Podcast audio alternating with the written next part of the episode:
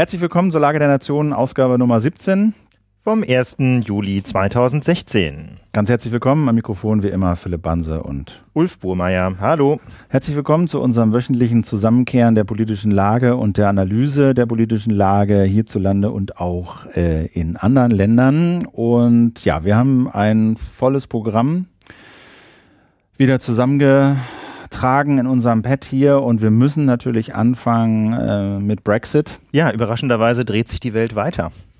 Und äh, ja, es hat sich so ein bisschen bewahrheitet, finde ich, was wir in der letzten Ausgabe schon vermutet haben, nämlich äh, der große Kater ist eingetreten und äh, es sind ein paar Bizarreheiten aufgetaucht, die man sich zumindest in diesem Tempo und in dieser Geballtheit so nicht hat vorstellen wollen und können. Nee, man sieht im, einfach sehr schön, finde ich, die, die Implosion ähm, der Volksverführer im Großbritannien. Das muss man einfach sagen. Also ähm, die, die beiden Hauptprotagonisten ähm, dieses Brexits rudern zurück im Grunde an allen Fronten. Total krass. Äh, Boris Johnson und Nigel Farage, die beiden äh, Hauptpolemiker und Populisten, die den Brexit maßgeblich, denke ich, herbeigeredet haben, zusammen mit bestimmten Massenblättern äh, in England, ähm, die sammeln im Grunde alle Versprechungen wieder ein, die sie den Bürgerinnen und Bürgern im UK gemacht haben. Ne? Also das Zentrale war ja zum Beispiel äh, so die These, ähm, wir Engländer, wir Briten zahlen 350 Millionen äh, Euro pro Woche an Europa und das Geld sollten wir doch besser in unser nationales Gesundheitssystem stecken. Und jetzt kaum einen Tag war der Brexit beschlossen, was passierte? Ja, dann hat er gesagt, ja, äh, Boris oder Nigel Farage. Nigel Farage. Nigel Farage war es, ja, war ein Fehler. Also das zu behaupten und auf den Bus zu drucken und uns da vorzustellen, war ein Fehler, weil stimmt nicht. Erstens sind es nicht 350 Millionen Euro, die jede Woche rübergehen, sondern abzüglich des Britenrabatts und abzüglich dessen, was wir aus äh, Brüssel auch wieder zurückgehen, sind es irgendwie 110. Und außerdem haben wir die auch nicht. Und außerdem haben wir die nicht und ins NHS gehen die schon gar nicht ins Gesundheitssystem. Äh, sorry. Dann war die das zweite Versprechen war, ja, äh, diese ganzen Einwanderer, das ist ja alles Mist und wir müssen aus der EU raus, um äh, wieder unsere Grenzen unter Kontrolle zu kriegen und die Einwanderung zu beschränken. Take back control. Ja, das war die These. Wir müssen, wir müssen da mal irgendwie, äh, irgendwie den Deckel auf den Topf kriegen. Und äh, jetzt stellt sich aber raus, so einfach wird das nicht, denn das haben wir ja in der letzten Folge auch schon analysiert. Ähm, der Binnenmarkt ist quasi nicht alleine zu haben. Der Binnenmarkt, das sagen jetzt die anderen europäischen Staaten glasklar, unter anderem ja auch Angela Merkel, der Binnenmarkt setzt einfach Personenfreizügigkeit voraus. Entweder man ist drin oder man ist draußen. Es gibt kein Rosinenpicken. Und Binnenmarkt heißt halt, man kann halt Waren frei hin und her machen, muss keine keine Steuern zahlen oder muss keine, genau. muss keine, nicht Steuern, sondern muss keine Zölle zahlen und so ist natürlich alles furchtbar attraktiv. Und das wollen die Briten auch gerne weiter. Ja. Aber Freizügigkeit von Personen äh, lieber nicht. Genau. Und da hat ja Frau Merkel auch gesagt, äh, sie glaubt nicht oder meint nicht, dass das diese ganzen Verhandlungen, die jetzt noch anstehen, äh, nach dem Prinzip der Rosinenpickerei ablaufen sollten. Sprich, Binnenmarkt hätten wir gerne, aber die Nachteile in Anführungsstrichen, die äh, Freizügigkeit von Personen, die hätten wir gerne nicht. Also das scheint auch nicht zu funktionieren, dieses zentrale Versprechen. Und das dritte war, ja, wirtschaftliche Schäden wird es nicht geben. Das wird alles so fluffig laufen, da müssen wir uns keine Sorge machen. Im Gegenteil, äh, das wird alles weiter florieren. Ja, und ganz so einfach ist das eben auch nicht. Ne? Da kommen jetzt so die ersten Stimmen, selbst aus dem Brexit-Lager, wo man sagt, na ja, es wird schon Übergangsschwierigkeiten geben, das könnte auch ähm, zwischenzeitlich mal teuer werden. Und ähm, man muss halt sagen, es wird vermutlich sogar sehr, sehr teuer. Ne? Also ja, die ganzen Listen wurden ja jetzt auch aufgemacht von Unternehmen, die äh, entweder schon konkrete Pläne haben oder zumindest Pläne veröffentlicht haben, äh, UK zu verlassen, London zu verlassen, Vodafone wurde da genannt. Ja, eine große Investmentgesellschaft hat schon angeblich einen Plan, die ersten 2000 Mitarbeiterinnen und Mitarbeiter aus der City of London, also quasi dem, dem Financial District, ähm, nach Frankfurt und nach Dublin zu verlagern. Ja, das, das haben sie dementiert. Ne, das, äh, haben, aber gut, gut. Also es gibt eine Menge anderer Beispiele von Firmen, die das auch öffentlich gemacht haben, Deutsche Bank und alle möglichen überlegen jetzt, äh, ob das noch Sinn macht, äh, ja. vor allen Dingen dazu auch zu investieren. Ja. Äh, Siemens hat wohl äh, ein großes Werk in England äh, schon und wollte es ausbauen, wo halt äh, Turbinen und Windräder und sowas produziert werden. Ist jetzt die Frage, ob man da noch weiter Geld reinsteckt, so wie geplant. Also gut, ich bin jetzt kein Wirtschaftsfachmann, aber ich denke, so die Berichte, die man da so liest, deuten zumindest auf große Nachdenklichkeit. Ganz erhebliche Nachdenklichkeit. So. Auch wenn sich ja die Börsenwerte und Aktien Crash und äh, wieder erholt haben. Ja, also die Börsen, ja, also die Aktien, aber das Pfund nach wie vor nicht so richtig. Ja. Ne? Das Pfund, also der quasi das Symbol für die britische Wirtschaftskraft, ähm, ist eben doch noch nicht wieder auf dem Stand vor dem Brexit angekommen. Allerdings auf dem Stand von vor nicht allzu langer Zeit. Also insofern ähm, müssen, ist das vielleicht auch so ein bisschen mit Fragezeichen zu sehen. Aber ich denke, die Konsequenz kann man schon ziehen. Ähm, selbst im Vereinigten Königreich wissen die Leute schlicht und ergreifend nicht, wie es jetzt weitergehen soll. Nicht mal die, ähm, die prominentesten Brexit-Befürworter wissen das noch. Vielleicht äh, besonders deutlich ähm, Boris Johnson, eben wahrscheinlich die prominenteste Figur, die für einen Brexit getrommelt hat. Ähm, wahrscheinlich, so jedenfalls wurde es in der Presse äh, immer analysiert, ähm, um auf diese Art und Weise quasi seine Kandidatur einzureichen für das Amt des Premierministers. Boris Johnson hat jetzt einen Rückzieher gemacht. Jeder dachte, der macht das alles nur, um sich in Position zu bringen, um Cameron nachzufolgen. Äh, hat er, glaube ich, auch getan, nur er hat er nicht mit einem Sieg gerechnet. Ich glaube, er hat damit gerechnet, dass er knapp verliert dass er dann sich als Euroskeptiker profilieren kann, ja. weißt du, dass er dann vielleicht mit einem Ministerposten oder sowas äh, entlohnt wird, ja, um ihn irgendwie einzubinden. Man muss doch Cameron stürzen. Das so. geht ja nicht ohne, ohne ja, ein gewonnenes aber, Referendum. Gut, aber da, die Chance hat er ja jetzt. Ja, und das ist genau der Punkt. Das finde ich so spannend. Jetzt sagten ja alle, jetzt greift dazu. Und der Witz ist, jetzt ist er jedenfalls so die Analyse der Süddeutschen Zeitung heute Morgen, ähm, Jetzt ist er von der eigenen Partei ausgebremst weil worden. Weil er keinen Plan hat. Weil er keinen Plan hat und weil er den Leuten nicht mehr als radikal genug gilt. Also die, die Brexiteers bei den Tories, also in der konservativen Partei in Großbritannien, die verlangen jetzt eben einen, einen richtig krassen, harten, schnellen Austritt. Und da sagt Johnson, nö, mal gucken, erstmal Vorverhandlungen führen und so. Das heißt also, der tritt jetzt äh, wahrscheinlich aus Angst vor der eigenen Courage irgendwie auf die Bremse und da hat ihn die eigene Partei weggeputscht. Jetzt gilt irgendwie der Innenminister ähm, oder nee, Justizminister ist er, ne? Herr Gove ist Justizminister gilt jetzt wohl als äh, Favorit oder Innenministerin äh, Theresa May, die insbesondere durch brutale Härte in der Flüchtlingspolitik aufgefallen ist. So, und äh, also was ich wirklich, also was so atemberaubend ist, ist so diese völlige Demaskierung dieses Populismus innerhalb weniger Tage. Krass. So krass weißt hat man selten erlebt, ja. Äh, Monate, fieseste Lügen und Behauptungen und auf einmal wenige Tage danach heißt es, ja, nee, äh, können wir leider nicht machen, war leider falsch, die Fakten haben leider nicht gestimmt und ach, ich bin jetzt übrigens auch nicht mehr mit dabei und äh, einen Plan haben, hat sowieso niemand. Ja. ja, es gibt überhaupt keinen Plan, wie, wie das jetzt vollzogen werden soll, außer zu sagen, ja, wir warten halt, äh, bis der nächste Premierminister da ist und bis dahin hätten wir gerne Vorverhandlungen, aber die EU sagt, nö, machen wir nicht. Äh, ihr könnt das Ding einreichen, eure Notice nach Artikel 50. Viel Spaß. Und äh, vorher passiert einfach mal gar nichts. So, ne, haben sie hoch und heilig versprochen, dass es da keine Vorverhandlungen gibt. So, unter welchen Bedingungen könnte man das machen, wenn wir das jetzt einreichen würden? Wie würde das denn dann aussehen und so? Nein, ihr müsst es erst einreichen, beantragen, offiziell euren Austritt, dann tickt diese Uhr zwei Jahre und nach zwei Jahren seid ihr draußen, wenn es kein Verhandlungsergebnis gibt. Ende der Durchsage. So ist der Stand. Und jetzt ist ja so ein bisschen die Frage, wie weiter? Und da gibt es ja diese große Diskussion und diese Überlegung, Exit from Brexit. Ja. Es gibt also ehrlich gesagt vor allem mal die Diskussion, wie funktioniert denn jetzt eigentlich so ein, so ein Brexit technisch? Ne? Also man, äh, man, man dachte ja, also jedenfalls war das meine naive Vorstellung, na diese Volksabstimmung, die da durchgeführt wurde, die ist jetzt irgendwie bindend und jetzt sind da noch irgendwie so ein paar Formulare auszufüllen, aber im Prinzip läuft das jetzt seinen Gang. Äh, die, die Briten werden jetzt diesen Artikel 50 triggern, also diesen Austrittsmechanismus und dann, dann läuft die Zwei-Jahresfrist und so weiter und so weiter. Das Problem ist bloß, so einfach ist das ja alles gar nicht. Ne? Also ich dachte immer, der Premierminister ist ja jetzt quasi zuständig, da irgendwas auszufüllen. Aber Cameron hat sich ja schon mal gedrückt. Der sagt, ich mache das jedenfalls nicht. Ich war ja gegen den Brexit.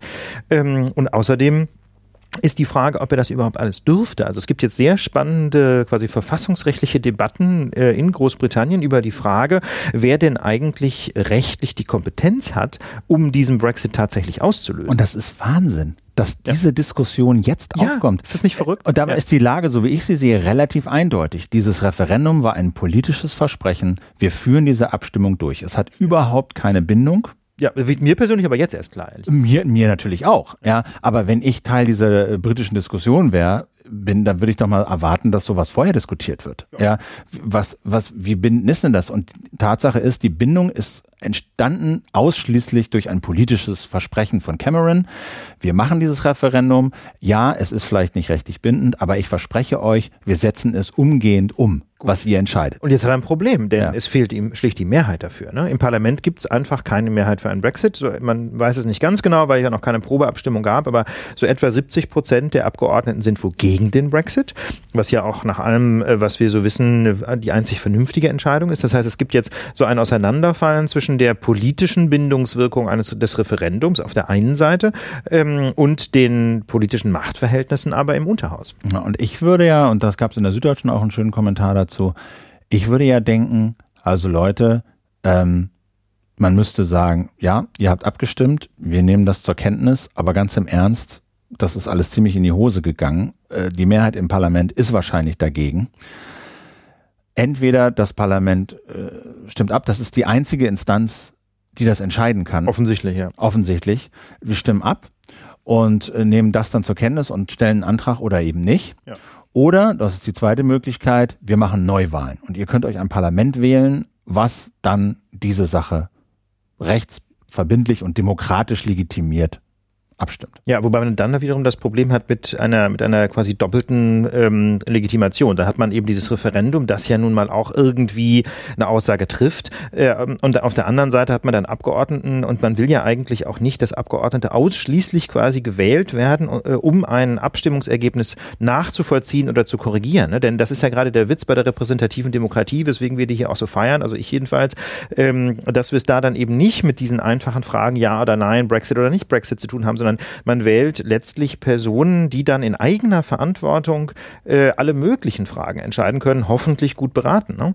Äh, und jetzt fände ich es ausgesprochen problematisch, ehrlich gesagt, ein Parlament zu wählen, quasi unmittelbar unter dem Einfluss eines Referendums, wo dann irgendwie jeder Kandidat oder jede Kandidatin nur gefragt wird, wie hältst du es mit dem Brexit? Ne? Ja. Denn die, wenn man die Leute wählt, dann, ähm, dann sollen die ja für die ganze Legislaturperiode gewählt sein und eben nicht nur, um diese, diesem Brexit nachzuvollziehen. Also, das, das sozusagen diese Wahl zu so einem Art zweiten Re Referendum ja, das, de degradiert wird. Genau, und das, weil das nämlich genau diese Idee bei der repräsentativen Demokratie ja auflöst, dass man eben nicht nur über einzelne Sachfragen abstimmt, sondern dass man Personen wählt, die dann eben sich eine vernünftige Meinung bilden. Natürlich spielen Sachfragen bei der Wahlentscheidung eine Rolle, aber jetzt quasi die, die, die Wahl so komplett aufzuladen mit einer Ja-Nein-Frage mit dem Brexit, finde ich falsch und äh, deswegen jetzt aus dieser, aus dieser Perspektive, äh, dass das äh, Brexit-Referendum eigentlich überhaupt keine politische Wirkung hat, muss ich wirklich sagen, wieso lässt man abstimmen? Abstimmen, wenn das egal ist, wenn das rechtlich dann gar nicht bindend ist. Das ist auch eine politische Kapier. Nummer. Cameron ja. wollte den Flügel Aber in seiner Partei, Fehler? ja natürlich, also dass das ein Riesenfehler ist, das bestreitet glaube ich ja, und niemand. Zwar, und zwar ausge, äh, unabhängig vom Ausgang ist es einfach eine Schnapsidee, ein Referendum zu machen,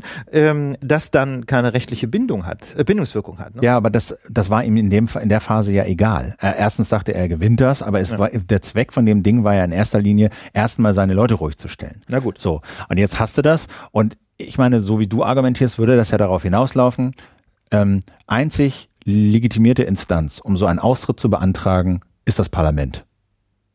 Und wenn ja, oder, eine, oder eine Volksabstimmung, wenn die dann quasi nach dem Verfassungsrecht des UK auch bindend ist. Was ich nur Quatsch finde, ist eine so eine Art Volksbefragung zu machen, die dann aber nicht wirkt, Klar. keine Wirkung hat, die aber natürlich einen enormen politischen Zwang ähm, entwickelt. Ja. Und äh, wenn man auf zugleich noch weiß, dass man gar keine Mehrheit hat, um diesen, diesen Volkswillen umzusetzen. Ich meine, eine krassere Verfassungskrise kann man sich ja kaum vorstellen. Ja, Du hast den Volkswillen knapp, aber immerhin und das Parlament setzt den aber nicht um. Das ist doch irgendwie auch nicht richtig. Natürlich nicht, aber das macht dieses Ganze, das ist halt ein Dilemma. Ne? Und die Frage ist, wie der entstanden ist, völlig klar. Es war ein riesiger politischer Fehler, dieses Referendum anzusetzen. Jetzt haben wir es an, jetzt wurde es angesetzt und so wie ich das sehe, gibt es halt in der englischen Verfassung, die ja auch nirgendwo aufgeschrieben ist, ähm, kein, kein, kein äh, Option auf Referendum. Jetzt wurde es abgehalten. Letztlich ist aber das Parlament äh, irgendwie damit äh, zu befassen. Und wenn die jetzt sagen, wollen wir nicht, finde ich, dann wäre das die richtige Entscheidung. Trotzdem wäre der politische Schaden natürlich riesig. Ja, dann würde man nämlich sagen, die politische Klasse ist ja vollkommen abgekoppelt von den Realitäten. Ja, ja. Wir versprechen was, ach, machen wir dann doch nicht. Genau. Äh, sowohl die die, die Befürworter des Brexits ziehen den Schwanz ein, ja. als auch die Gegner, mhm. ja, äh, sagen, ja, wir wollten es umsetzen, aber nee, äh, Also es ist wirklich, es ist so absurd. Und, und Theresa May zum Beispiel, also eine der die, die derzeitige Innenministerin und, äh, und jetzt Kandidatin eben für das Amt des Premierministers oder der Premierministerin, ähm, war ja zum Beispiel eine Brexit-Gegnerin. Ja, sie hat nicht so richtig Wahlkampf gemacht dagegen, aber sie war immer dagegen. Aber jetzt sagt sie, jetzt ist mir es egal, jetzt ziehen wir es auch durch. Das heißt also, eine Brexit-Gegnerin will jetzt quasi den Brexit durchziehen, wenn sie denn quasi Premierministerin wird. Äh, bei Boris Johnson ist es genau umgekehrt. Ne? Ja gut, er tritt jetzt ja auch nicht mehr an. Also das ist alles ein Chaos und man muss wirklich sagen, ähm, wie ähm, kann man ein Land nur in eine solche Verfassungskrise stürzen? Also ich finde es komplett unverantwortlich und ein solcher Mangel an Staatskunst, wie, wie er sich hier bei Cameron erweist, ähm, ist schon wirklich außergewöhnlich. Es ist aber auch, äh, finde ich, äh, ein merkwürdiges Bild dieser britischen Gesellschaft entstanden. Ich meine, es sind ja nicht nur die Politiker, die in dieser Kampagne das Wort erhoben haben, sondern das ist ja schon eine freie und demokratische Zivilgesellschaft, in der man sowas diskutieren kann. Ja, in ja. der, der Menschen sich austauschen können und solche Fragen behandeln können und sich mal in Ruhe hinsetzen können sollten, also das mal durchzudeklinieren. Ja, aber das ist offensichtlich, äh, sagen wir mal, sicherlich irgendwo passiert in manchen Seiten, aber eben, ja, nicht aufgegriffen worden, nicht einbezogen worden, nicht beachtet worden. Ja, man sieht äh, einen Sieg der Demagogie in der Tat, ne? der, der sich jetzt eben als sehr wackelig ähm, erweist, dass das eine, man sieht diese Spalte in der Gesellschaft, das haben wir ja in der letzten Folge ausführlich diskutiert. Also ums UK steht es jetzt momentan nicht gut, das kann man vielleicht sagen, äh, aber wir bleiben natürlich dran, wenden jetzt aber den Blick zurück in das äh, restliche Europa, denn die EU-Kommission hat sich nämlich sehr eindeutig positioniert zur ja. Frage des Brexit. Ne? Sie sagt einerseits mehr Integration, in, im Rest Europa und andererseits keinerlei Vorverhandlungen mit Großbritannien vor dieser Notice, ja, also vor dem offiziellen Austrittswunsch. Ne? Genau, das ist natürlich, haben wir schon gesagt, der große Wunsch der Briten, mal so ein bisschen vorzufühlen, wie könnte das genau. denn so laufen? Äh, könnten wir vielleicht doch äh, Freizügigkeit ein bisschen einschränken und trotzdem im Binnenmarkt und so? Nee, nee. Mhm. So, so soll es angeblich soll es nicht geben. Was ich aber interessanter finde, ist diese Frage, die ja jetzt auch breit diskutiert wird. Was heißt denn das jetzt für die EU? Ne, das, was wir letztes Jahr auch, letztes, letzte Folge auch gesagt haben. Was ist denn die Vision? Was ist denn die, die Reaktion, um Europa wieder attraktiv zu machen? Also ehrlich gesagt, ähm, habe ich bislang nicht den Eindruck, dass es da schon eine Vision gibt. Also Juncker verbietet erstmal seinen Kommissaren jeden Kontakt zu den Briten. Das heißt, die Kommission mauert total und die sagen im Prinzip, erklärt ihr mal euren Austritt und wenn das quasi unumkehrbar ist, ja, da gibt's ja eben diesen Zwei-Jahres-Automatismus, wenn das unumkehrbar ist, wenn also wirklich die Karten auf dem Tisch liegen, dann fangen fangen wir an zu reden, aber hier werden, werden keine Vorverhandlungen ähm, geführt, weil einfach äh, in der Kommission, aber auch in anderen Mitgliedstaaten natürlich die Sorge total groß ist, ähm, dass, dass die äh, Engländer im Wesentlichen als Drohgebärde jetzt verstehen, nach der, um weitere Privilegien rauszuhandeln. Ne? Sie sind ja ohnehin schon mit allen möglichen Sonderprivilegien ausgestattet, zahlen weniger Beitrag in die EU-Kasse, als sie eigentlich müssten und so und haben viele, viele andere Privilegien und damit soll jetzt mal Schluss sein. Nachverhandeln ist nicht, sondern raus ist raus. Äh, aber ansonsten scheint es mir so zu sein, dass es noch nicht den konkreten Gestaltungswillen gibt in Europa, ähm, um Europa zum Beispiel, wie wir das letztes Mal ja auch gefordert haben, so ein bisschen bürgernäher zu gestalten. Ne? Das äh, sehe ich bislang noch nicht, im Gegenteil. Genau, also die Antwort bisher von Juncker und vielen anderen, auch von Martin Schulz, Vorsitzender des äh, EU-Parlaments, ist mehr Integration. Also es muss sozusagen mehr nach Brüssel, mehr Rechte, mehr, mehr, vielleicht auch, sind ja längst noch nicht alle Politikfelder in Brüssel äh, vergemeinschaftet. So, das muss die Antwort sein. Ähm, ist gefährlich, ne? Ist die Frage. Also ich hätte ja gesagt, es geht, man muss vor allem dafür sorgen, dass der bisherige, dass die Wahrnehmung der bisherigen Kompetenzen besser funktionieren muss. Also der politische Prozess muss vielleicht ein bisschen klarer gestaltet werden. In der Tendenz würde ich auch sagen, den Einfluss der Nationalstaaten auf der europäischen Ebene senken. Also ich persönlich würde mir vorstellen, ähm, dass der Europäische Rat, ja, wo ja die Nationalstaaten über ihre Regierungen repräsentiert werden, ähm, an Einfluss verliert und dafür das Parlament gestärkt wird. Denn wir haben ja das Problem, dass ähm, einfach Europa bei den Bürgerinnen und Bürgern nicht mehr so richtig stark ankommt kommt. Ne? Das ist, denke ich mal, wenn man überhaupt von, von, von Sachargumenten ausgehen will, bei dem Brexit-Referendum schon deutlich geworden. Äh, Europa wird nicht als bürgernah wahrgenommen, man versteht nicht so richtig, was passiert. Und äh, die Bürgerinnen und Bürger sind eben über das Parlament repräsentiert und nur höchst mittelbar über alle möglichen Zwischenschritte über ihre eigenen Regierungen. Und da entsteht ja auch, gerade in diesem, in dem Rat entsteht ja auch diese sehr unerfreuliche Mechanismus, dass der Rat heute noch sehr großen Einfluss hat. Das heißt, die nationalen Regierungen ganz viele Sachen beschließen und für gut heißen oder eben auch ablehnen, die dann aber unterm Strich Brüssel zugeordnet werden Genau. und die nationalen Regierungen dann in ihre Länder zurückgehen und alle sagen, ja, was hat Brüssel denn da wieder entschieden? Und die Sorry, nationalen ja. Regierungen auch sagen, ja, was war denn das? Obwohl sie letztendlich großen Anteil an dieser Entscheidung hatten Genau. und der dann aber erstmal nicht die Rede ist, weil das so schön unerfreulich Genau, das ist so, so schön unerfreulich und das ist vor allem auch so schön unauffällig. Ne? Man kann also wunderschön über Brüssel, über Bande spielen, wie das ja auch teilweise genannt wird, wenn man sich mal mit Ministerialbeamten unterhält.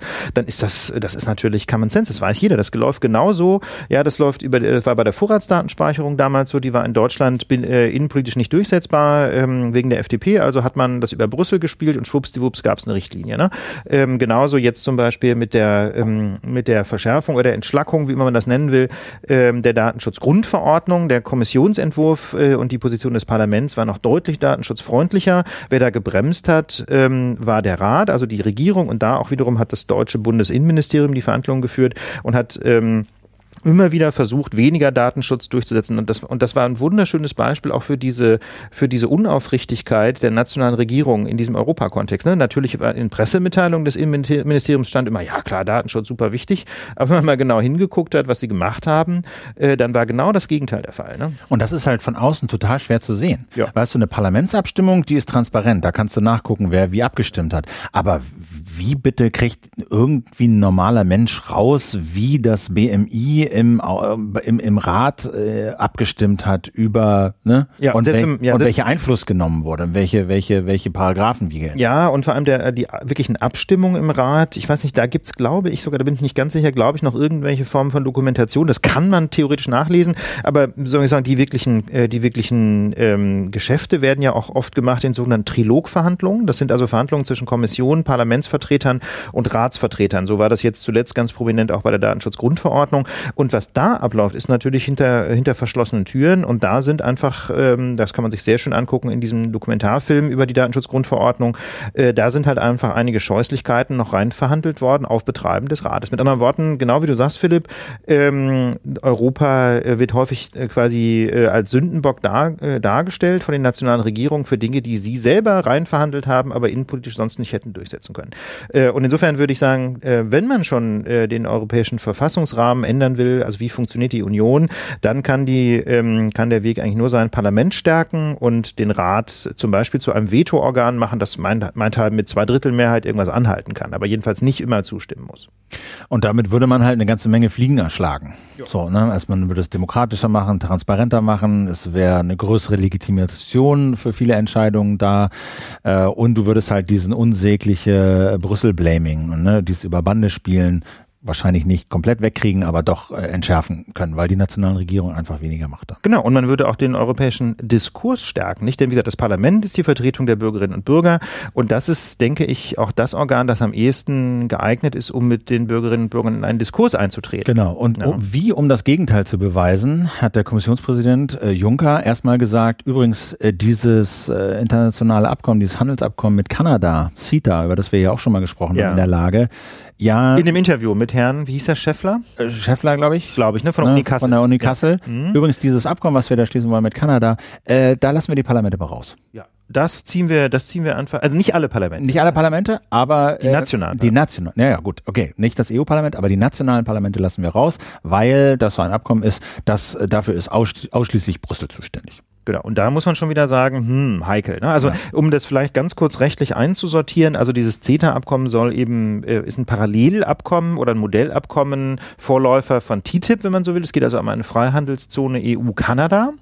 Und äh, die rechtliche Frage, die sich anschließt, ist, kann die EU dieses Abkommen selber schließen oder muss dieses Abkommen nicht nur von der EU, sondern auch von allen Mitgliedstaaten ratifiziert werden? Und ähm, die Rechtsfrage ist da jeweils, ähm, behandelt das Abkommen ausschließlich Fragen, die in der EU-Kompetenz liegen? Also zum Beispiel, das bedeutet also dann Fragen, die Sie auch durch Verordnung oder Richtlinien selber regeln könnten? Oder geht es über diesen Kompetenzrahmen der Union hinaus?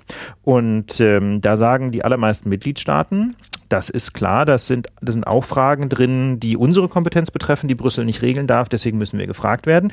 Und das sagen auch nicht nur die Mitgliedstaaten, sondern das sagt auch ein Rechtsgutachten von Professor Franz Mayer. Das ist ein Bekannter von mir.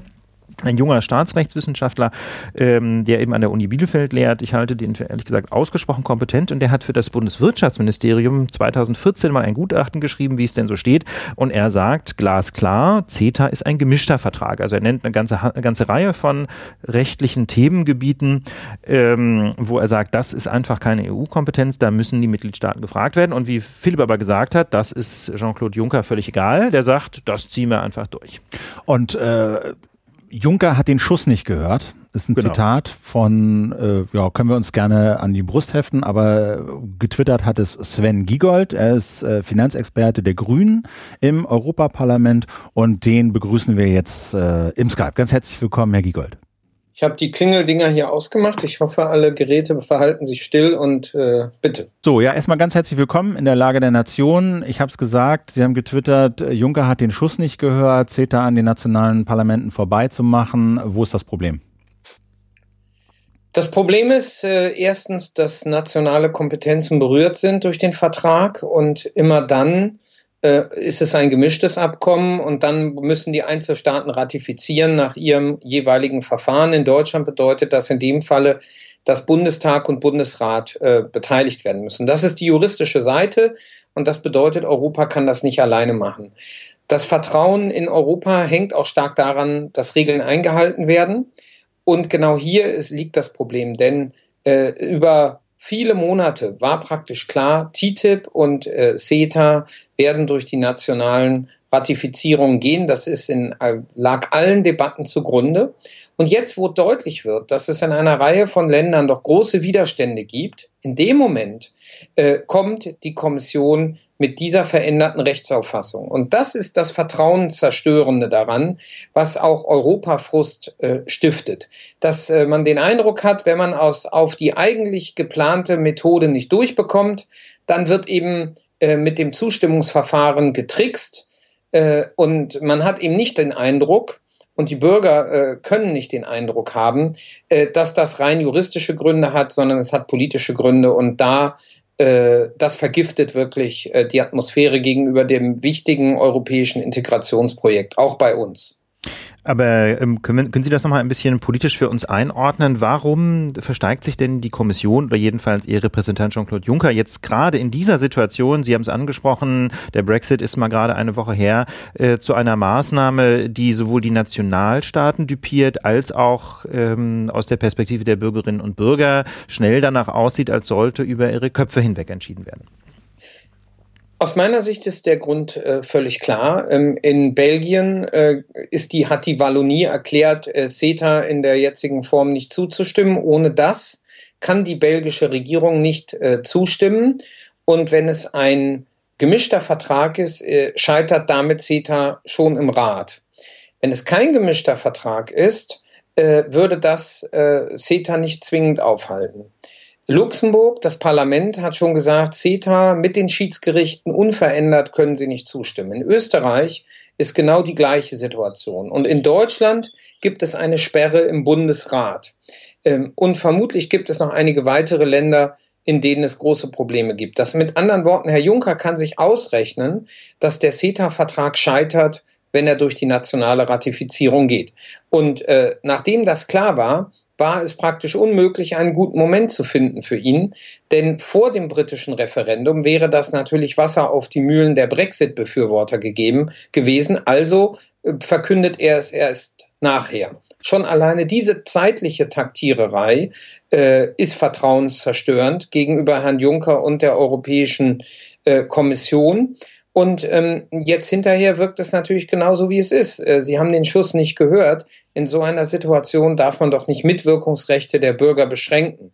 Äh, das äh, ist wirklich eine völlig falsche Reaktion äh, auf äh, das Brexit-Referendum. Genau, wir haben das hier eben auch besprochen, was denn so eine Reaktion der EU sein könnte. So diese, diesen, diesen, diesen Brexit als Chance zu sehen für eine Neudefinition, für eine neue Formulierung einer neuen Vision und hatten so gesagt, äh, hier bei uns, ja, besser wäre Parlament, mehr Rechte, weniger Rechte bei, beim Rat und ähm, dann würde man schon eine Menge Probleme sehen. Wie würden Sie die Vision der EU neu formulieren, um mehr, um, um, um, um sie wieder attraktiv zu machen?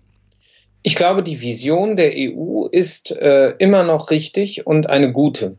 Äh, wir brauchen insofern keine vis neue Vision. Die Vision ist äh, ein geeintes Europa, ein vereinigter Kontinent, der gemeinsam seine Interessen vertritt, für seine Werte einsteht und vor allem Frieden hält. Das ist nach wie vor eine gute Vision, die ist auch stark genug. Ähm, der, äh, das Problem ist die Realität der Umsetzung dieser Vision. Und da äh, gibt es drei große Säulen, wo wir besser werden müssen. Ich würde das beschreiben als Handlungsfähigkeit, Gerechtigkeit und Demokratie. Bei der Handlungsfähigkeit ist das große Problem. Ganz oft ist es die Logik äh, des kleinsten gemeinsamen Nenners, der hinter verschlossenen Türen des Rates gefunden werden muss. Ähm, und damit entsprechen wir nicht den Erwartungen der Bürgerinnen und Bürger, tatsächlich effektiv gemeinsam zu handeln. Da die Liste der Beispiele ist so lang, die Migrationskrise, die Eurokrise, ähm, die hohe Jugendarbeitslosigkeit, äh, äh, alles Bereiche, wo man von der EU erwartet zu handeln und wir es nicht hinbekommen, weil die Länder sich nicht einig werden. Das Zweite ist der Mangel an einem sozialen Europa, die Spaltung der Gesellschaft sozial passiert in allen europäischen Mitgliedsländern. Das sind auch Auswirkungen der Globalisierung. Das kann man nicht einfach zurückdrehen. Das kann auch Europa nicht. Aber Europa kann zumindest dagegen arbeiten und äh, für mehr soziale Kohäsion sorgen. Und da ist die Antwort doch äh, sehr, sehr verhalten. Und zu guter Letzt, und das ist, glaube ich, der wichtigste Punkt, ist die Frage der Demokratie. Äh, viel zu oft äh, treffen wir Entscheidungen äh, auf europäischer Ebene, von denen die Bürgerinnen und Bürger erst erfahren, wenn sie im Alltag ankommt. Weil äh, für über viele Regeln, die auf nationaler Ebene eine breite Diskussion auslösen würden, äh, wird hinter verschlossenen Türen im Rat verhandelt. Das Parlament ist zwar beteiligt, aber was das eigene Land im Rat vertritt, wird nie öffentlich.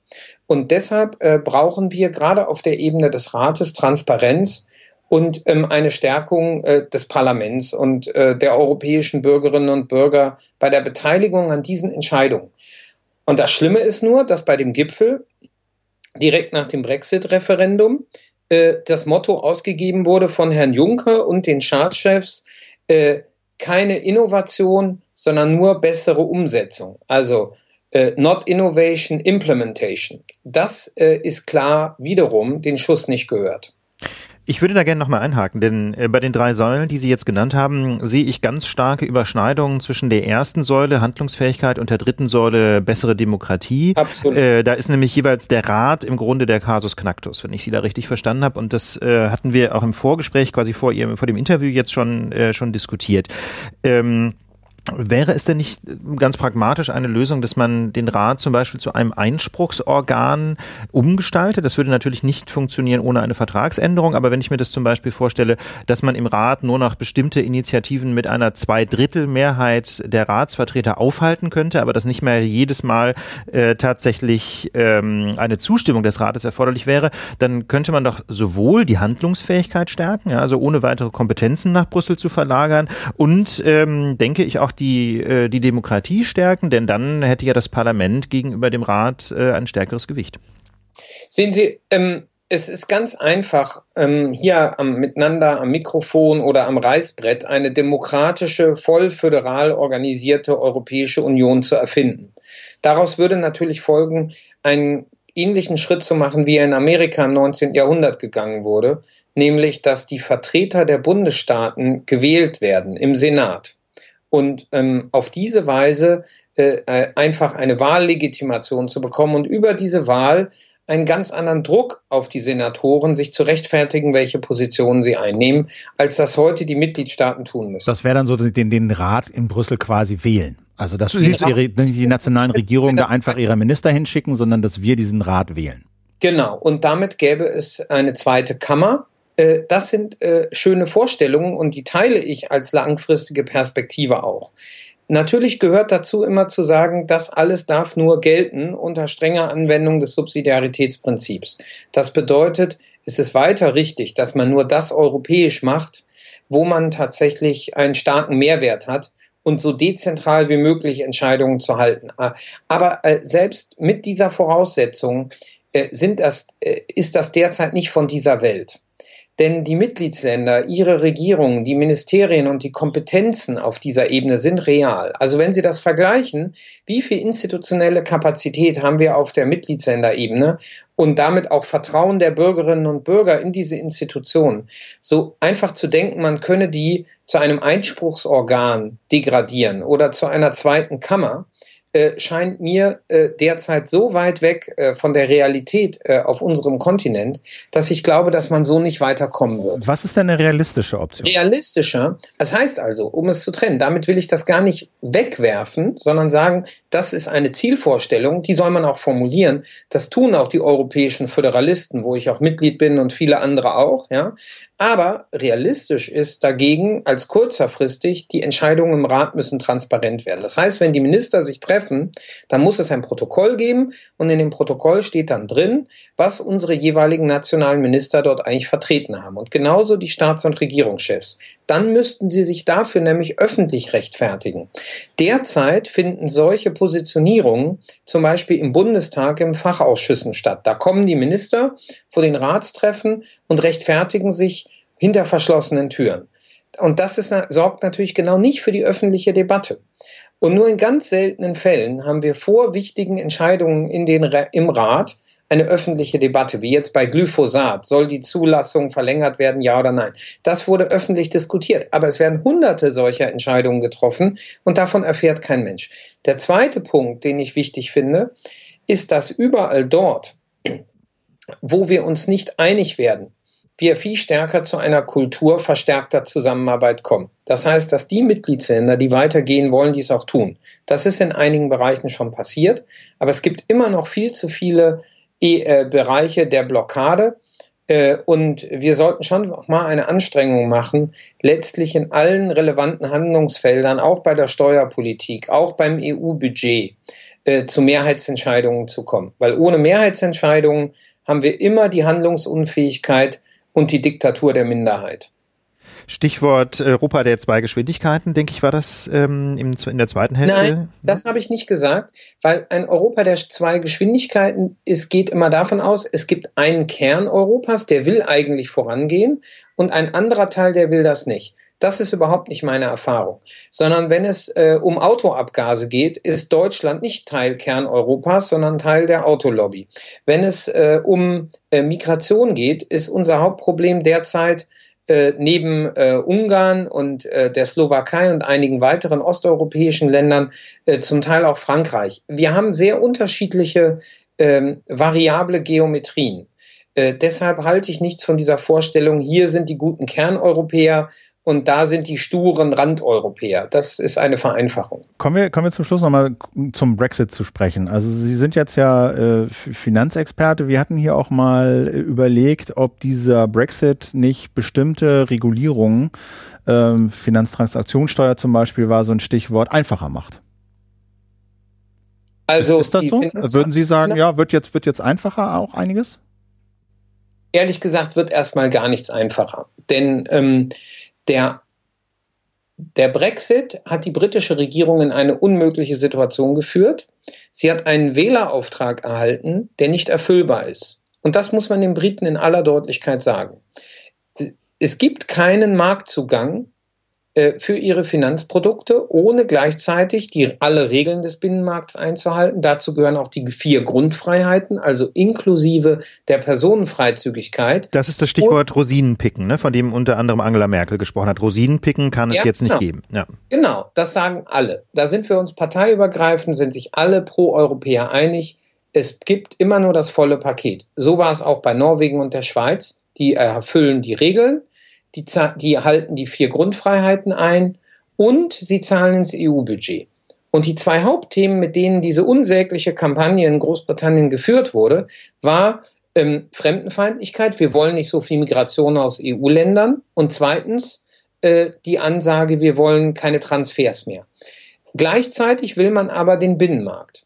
Und dieses Geschenk, Binnenmarkt, ohne alle Regeln einzuhalten, dieses Geschenk gibt es nicht. Und damit ist das Versprechen an die britischen Wähler äh, unerfüllbar.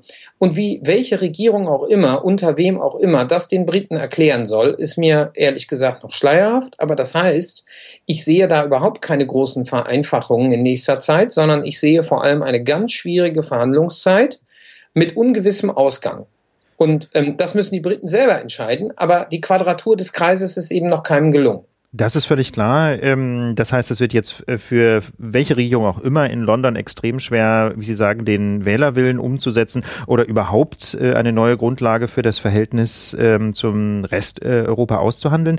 Aber ich denke, die Frage von Philipp ähm, zielte auch darauf, ob möglicherweise die Entscheidungsfindung innerhalb der EU der 27 möglicherweise einfacher werden könnte. Denn statistisch betrachtet ist es ja so, dass, das, dass Großbritannien das Land war, das im Rat ähm, am häufigsten mit Nein gestimmt hat in den letzten Jahren und insbesondere auch bei Maßnahmen blockiert hat, ähm, die zum Beispiel die Finanzmärkte regulieren könnten. Finanztransaktionssteuern wären ein Beispiel dafür, ähm, aber ich denke, es gibt noch eine ganze Reihe anderer Beispiele. Könnte denn insofern ähm, der Austritt äh, des Vereinigten Königreichs auch für Resteuropa Vorteile haben?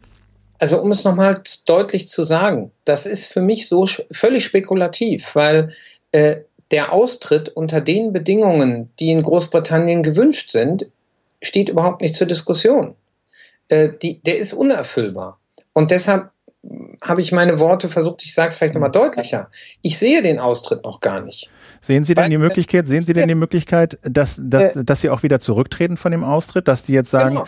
das ähm, ist genau die juristische Situation. Die juristische Situation ist, irgendwann werden Sie, um den Wählerwillen zu erfüllen, Artikel 50 ziehen.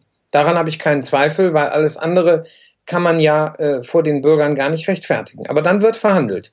Und wenn dann in den Verhandlungen deutlich wird, äh, dass das Ergebnis für Großbritannien A ungünstig und B das Gegenteil ist von dem, was die Menschen eigentlich wollten, dann äh, wird daraus die politische Klasse und äh, die Bürgerinnen und Bürger in, Euro, in Großbritannien eine Konsequenz ziehen. Und der Rückzug äh, von Arti des Artikel 50 Antrags ist jederzeit möglich. Ja, ist der möglich, ja? Weil, also das, das ist ja umstritten, ne? Ja. Also meines, äh, nach meinen Informationen und dem, was ich darüber weiß, ist der, kann der Antrag zurückgezogen werden. Äh, denn ähm, und äh, warum sollten die anderen Länder das nicht akzeptieren? Also es ist weil ja das, zu, weil das viel, so. weil das viel zu weich wäre, weil das so nach dem Motto, dann kann ja jeder mal ein Referendum machen und kann ja jeder mal austreten, dann machen wir Verhandlungen, dann gucken wir, ob die laufen oder nicht, ob da was rumkommt und wenn das schlecht ausgeht, dann treten wir wieder zurück. Vom April, April. Die Realität April. ist ja andersrum. Äh, die Realität ist ja äh, Großbritannien verliert jetzt schon jeden Tag an Investitionen, an Wertschöpfung, an Handel. Äh, das ist da wird ja derzeit äh, öffentlich sehr deutlich gemacht, äh, dass äh, die Trennung äh, von Eigelb und Eiweiß nach Verrührung äh, fast unmöglich ist. Und ähm, und das wird jetzt einmal öffentlich zelebriert. Deshalb sehe ich diese Anreizstruktur gar nicht, sondern wer auch immer dieses, durch dieses Verfahren geht, verliert so stark an politischem Einfluss in Europa. Äh, das hat Großbritannien natürlich massiv geschadet. Ähm, die, äh, diesen, dieses Problem sehe ich nicht. Ähm, allerdings äh, schadet das natürlich ganz Europa, dass wir jetzt diesen Austrittsprozess haben, denn äh, wir werden überall die negativen wirtschaftlichen Folgen haben. Und zuletzt war ja Ihre Kernfrage, jetzt spielen wir es mal durch, Großbritannien ist draußen. Meine Erfahrung mit den Briten ist anders. Die Briten sind zwar kompliziert und haben so manches blockiert, wobei auch andere Mitgliedsländer fleißig blockiert haben. Äh, immerhin setzen sie in der Regel ordentlich um was wir europäisch beschließen. Das kann man äh, von anderen Staaten nicht unbedingt sagen. Und zum Zweiten, die Finanztransaktionssteuer, um das Beispiel zu nennen, äh, ist nicht an Großbritannien alleine gescheitert, sondern gerade mal zwölf Länder waren bereit, diese Steuer in verstärkter Zusammenarbeit einzuführen. Das hing also wahrlich nicht nur an Großbritannien bei 28 Mitgliedsländern. Und etwa bei der Bankenregulierung, muss ich ehrlich sagen, Deutschland hatte eine viel schlechtere Position als Großbritannien zu der Frage. Großbritannien war bereit, gegen die systemrelevanten Großbanken weitere Maßnahmen zu ergreifen, um sie sicherer zu machen. Deutschland hat diese Maßnahmen blockiert. Diese Schwarz-Weiß, Deutschland und Frankreich gut, Großbritannien böse, auch im Bereich des Finanzsystems entspricht nicht meinen Erfahrungen nach äh, sieben Jahren Gesetzgebung in Brüssel. Nur ganz kurz, um das klarzumachen, Ihre wahrscheinlichste Vorhersage, Prognose ist, äh, Artikel 50 wird gezogen, es gibt Verhandlungen und nach einem Jahr, anderthalb ziehen, machen die Briten den Exit aus dem Exit. Vielleicht ist das als ehemaliger Student in Großbritannien äh, mehr ähm, auch noch Hoffnungsdenken, aber im Moment äh, halte ich das zumindest für ein wahrscheinliches Szenario. Das war im Interview mit der Lage der Nation Sven Giegold, Finanzexperte der Grünen im Europäischen Parlament. Ganz herzlichen Dank, dass Sie Zeit für uns hatten und noch einen schönen Tag. Gerne und weiter viel Erfolg mit dem Format. Danke sehr. Danke, Ciao. bis dann. Ciao. Tschüss. Ja, das war doch schon mal ganz interessant. Äh, hat ein bisschen bestätigt, was wir auch schon äh, debattiert haben. Ja, und andere Dinge aber auch, äh, muss man sagen, in einem etwas anderen Licht erscheinen lassen. das finde ich total spannend, denn äh, das zeigt so schön, dass ähm, einfach die Analyse der Brexit-Folgen oder und schon die Analyse der Frage, ob es überhaupt zu einem wirklichen Brexit ähm, jenseits der Frage des Referendums kommen wird, ähm, einfach mal in so einem anderen Licht beleuchtet. Also ich finde das äh, ausgesprochen spannend und freue mich sehr, dass wir da mit äh, Sven Giegold mal drüber sprechen konnten. Ja, wir haben noch eine Reihe anderer Themen uns vorgenommen. Das ist jetzt schon, äh, na genau, ein nächstes großes Thema, Thema haben wir noch. Da kommen wir, kommen wir, kommen wir leider überhaupt nicht dran vorbei und das ist äh, ein erneuter Anschlag äh, im erweiterten Europa. So ist es. Nicht in der EU, aber eben in einem assoziierten Land. In Istanbul haben drei Attentäter den Atatürk-Flughafen angegriffen. Über 40 Tote hat es gegeben, über 200 Verletzte. Und äh, leider muss man sagen, wer wollte, war fast live dabei, denn Videos von den Bombenexplosionen fanden sich im Netz. Ich habe an dem Abend ähm, mal so meine Twitter-Timeline geguckt, da konnte man äh, zusehen, wie einer der Attentäter von Sicherheitskräften in einer Halle dieses Flughafens angeschossen wurde, dann lag er eine Weile auf dem Boden, irgendwie seine Kalaschnikow flog durch die Luft und 10, 20 Sekunden später flog auch der Mann in die Luft, hat dann anscheinend seinen Sprengstoffgürtel gezündet. Das war schon einigermaßen schockierend. Genau, also das führt dann vielleicht schon gleich zu diesem kleinen Interviewausschnitt, äh, den wir auch noch vorbereitet haben, nämlich zur Frage, ähm, die uns ja auch schon öfter beschäftigt hat, wie soll eigentlich über solche Anschläge äh, berichtet werden. Äh, ganz klar und unstrittig ist, das Ziel solcher Attentäter, ob sie nun zum IS gehören oder nicht, ist öffentliche Aufmerksamkeit, Angst äh, verbreiten, Schrecken verbreiten. Und das funktioniert natürlich umso besser, je skandalöser, je breiter äh, darüber berichtet wird. Und die Frage war, auch speziell, die wir hier nach Brüssel diskutiert haben, wie sollen sich eigentlich die Medien dazu verhalten? Sollen sie das verschweigen? Ne? Sollen sie beispielsweise solche Videos, wie du sie jetzt gesehen hast, ausführlich und in dauernder Schleife zeigen oder lieber doch nicht. Und die Frage habe ich mal gestellt an Norbert Bolz. Er ist ähm, Medienwissenschaftler an der Technischen Universität hier in Berlin. Also die Frage, wie sollen Medien über solche Terroranschläge berichten? Und dazu äh, seine Antwort. Ich sehe die Berichterstattung in Deutschland als verhaltener an. Äh, bei CNN war das aber anders. Und ich glaube, in anderen Ländern wird ungebrochen auch, wenn Sie so wollen, Skandalberichterstattung getrieben oder eben Katastrophenberichterstattung. Und daran möchte ich auch gar nichts aussetzen, äh, denn es ist schlicht die Aufgabe eines Journalisten zu berichten, was passiert. Ein Journalist sollte sich nicht den Kopf darüber zerbrechen, wie das wirkt auf andere Menschen, auf das Publikum oder was auch immer. Und so unleugbar die Tatsache ist, dass die, dass die Terroristen es genau auf diesen Aufmerksamkeitseffekt abgesehen haben, so absurd wäre die Vorstellung, Vorstellung, äh, dass man durch Unterdrückung von Nachrichten äh, irgendetwas an dieser, äh, an dieser Problematik verändern könnte. Nein, man muss die Menschen aufklären, man muss sie mit den Sachverhalten konfrontieren und man muss die Entschlossenheit festigen, gegen diese Wahnsinnigen weltweit anzutreten, mit Mut, Zivilcourage und absoluter auch, wenn Sie es wollen, geistiger Entschiedenheit, ohne zu wackeln.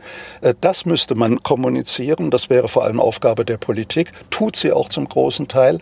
Aber für die Journalisten darf das auf keinen Fall heißen, äh, Wissen, das sie haben, Informationen, die sie haben, zurückzuhalten, um nicht womöglich der falschen Seite äh, Öffentlichkeit zu verleihen.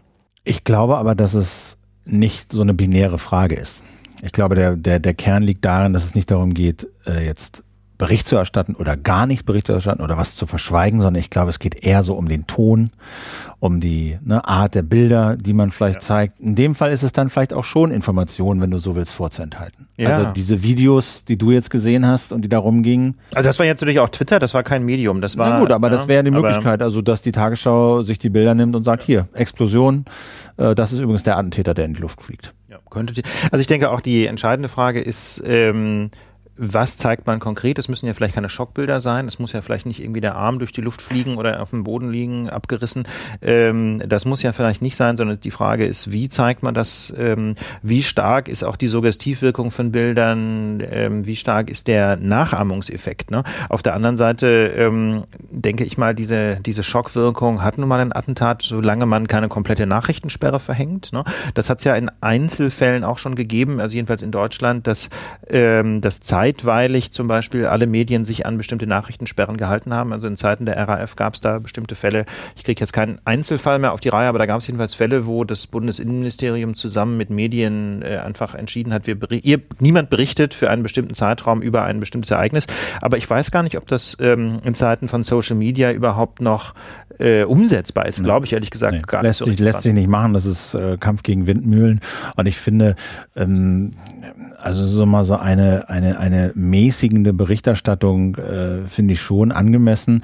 Auch äh, was er sagt, dass er, was Herr Bolz sagt, dass Journalisten sich überhaupt keine Gedanken machen sollten über das, was ihre Berichte äh, vielleicht an, anrichten Sonst oder ist so. Nämlich im Grunde auch PR. Äh, ne? so das würde ich, ja. das würde ich jetzt auch nicht sagen. Also ich finde, Journalisten müssen sich sehr wohl darüber Gedanken machen, äh, was ihre und der Ton, wie sie berichten und wie sie berichten, was das äh, für Folgen hat. Das schon, also ich sag mal so, aus, auch aus eigener schlechter Erfahrung mit der Berichterstattung über unseren einen Rockerprozess ja. muss ich sagen, also Mindestvoraussetzung ist mal die Fakten zu checken ne, und konfrontieren. Also ich meine, da geht's ja schon los, dass das häufig nicht passiert. Also jedenfalls bei bestimmten äh, Regenbogenformaten genau. wie Spiegel TV. Ansonsten kann man, glaube ich, nur sagen, was man immer nach Terroranschlägen sagt. Die Absolut, absolute Sicherheit gibt's nicht. Genau, die Folgerungen aus dem Attentat, denke ich, sind, äh, sind auch spannender noch als die mediale Frage. Klar, absolute Sicherheit gibt's nicht. Äh, es wird ja immer gesagt, dann macht doch Pre-Checks vor dem Terminal. Handel. Man muss leider sagen, die Attentäter ähm, haben jetzt genau diese Pre-Checks angegriffen. Also die erste, äh, die erste Angriffswelle, wenn man das so formulieren will, galt den Pre-Checks und in dem Chaos. Also das sind quasi so, so ein äußere Sperrgürtel, sage ich mal, vor dem eigentlichen Terminalgebäude. Und nachdem sie die also in die Luft gejagt hatten, ähm, sind dann ist dann jedenfalls einer in das Innere des Terminalgebäudes eingedrungen und genau den konnte man dann eben sehen, wie er da um sich schoss und dann irgendwann in die Luft flog. Das ist halt einfach das Problem, nicht? Das ist ähm, so, das ist einfach, irgendwo ist immer der erste Sperrgürtel und irgendwo gibt's immer eine Schlange an der ersten Kontrolle, die man angreifen kann. Also ich glaube, da kommt man nicht weiter. Der Spiegel sieht das so ein bisschen anders. Ne? Da wird als Beispiel Israel äh, angeführt, wo es irgendwie um den zentralen Flughafen in Tel Aviv angeblich vier Sperrgürtel gibt und die sollen verhindert haben, dass es bislang zu Anschlägen kam. Na gut, ne, also der Aufwand, der da getrieben wird, ist aber auch erheblich. Also das ist schon, das muss man wirklich wollen. Also da muss eine Gesellschaft wirklich sagen, ja, wir wollen dieses Maß an Kontrolle, Sicherheit, Aufwand, Kosten, Zeitaufwand, auch äh, ja äh, Untersuchungen über die, die jeder da über sich ergehen lassen muss. Der fliegt viermal, viermal, ja, viermal durch den Scanner. Das, das, ja. das musst du wirklich wollen. Das ne? musst du wollen. wollen so. Genau. Ne? Aber ich denke halt auch, äh, klar, haben wir auch reingeschrieben, Türkei ist überfordert. Also das Land ist, steht unter einer Zerreißprobe. Ne? Sie haben einen Bürgerkrieg mit der PKK, sie haben irgendwie einen Krieg mit, der, mit dem äh, sogenannten Islamischen Staat.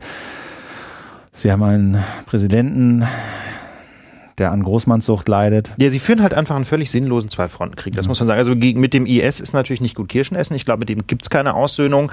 Ähm, der IS als militärische Organisation wird schlicht besiegt werden müssen. Aber natürlich muss man sich mit dem Islamismus auseinandersetzen, muss man sich mit, äh, mit den Gründen auseinandersetzen. Das haben wir ja schon mal ausführlich getan. Mit Miriam vor einigen Folgen der Lage der Nation muss sich die Frage stellen, was führt denn eigentlich dazu, dass viele Menschen in der arabischen Welt das Gefühl haben, der Westen nimmt sie nicht ernst, sie sind quasi die Verlierer. Was führt zu dem Zulauf zum Islamismus, das ist das eine, und speziell ähm, auf das Beispiel Türkei gemünzt Also der Krieg mit der PKK ist natürlich vollkommen sinnlos, nicht? Also gäbe es nicht diese radikale Unterdrückung der kurdischen Minderheit in den Kurdengebieten in der Türkei, ähm, dann gäbe es auch keinen kurdischen Terrorismus. Also ich will damit jetzt nicht die Attentate der PKK ähm, irgendwie billigen, aber das ist halt einfach die Reaktion auf eine völlig völlig verfehlte Minderheitenpolitik. Und wenn man der PKK ein Autonomiestatut gewähren würde, ja, so wie das Spanien erfolgreich gemacht hat, wie das äh, das Großbritannien äh, erfolgreich gemacht hat in Nordirland, dann könnte man den Konflikt entschärfen. Ja, und das sind eben auch die großen Leistungen von demokratischen Gesellschaften, nämlich solche Konflikte friedlich zu lösen. Ja, das, dieses Problem hatte, hatte, hatte UK mit, mit, mit Nordirland, das hat natürlich die Basken und die Spanier, aber da, Katalonen, das, Katalonen, das ist nicht alles perfekt gelaufen, aber demokratischen, guten demokratischen Gesellschaften gelingt es eben, solche innergesellschaftlichen Konflikte auf eine friedliche Art zu lösen. So, und dazu sind die Türken momentan offensichtlich nicht in der Lage. Das ist das Problem mit der Türkei, aber Stichwort ähm, friedliche Lösung versus Militär. Ja. Das ist eine halbwegs elegante Überleitung zu unserem nächsten Thema, einem Hörerwunsch. Ähm, es gab in den vergangenen Tagen ein Manöver. Wir dachten, das ist ein NATO-Manöver, aber formal war es nur ein polnisches Manöver. Und weil wir uns mit diesem Thema aber gar nicht auskennen, haben wir uns einen Experten eingeladen. Nämlich äh, Thomas Wiegold, äh, bekannt äh, als Blogger, Augen geradeaus. Und äh, den haben wir jetzt in der Leitung. Hallo Thomas Wiegold. Herzlich herzlich willkommen. In der Lage der Nation. Äh, schön, dass du dir kurz Zeit genommen hast. Äh, ja, Aber dich gerne. kenne ich, äh, kennen wir, wir kennen dich durch Augen geradeaus. Sag mal ganz kurz, was das ist.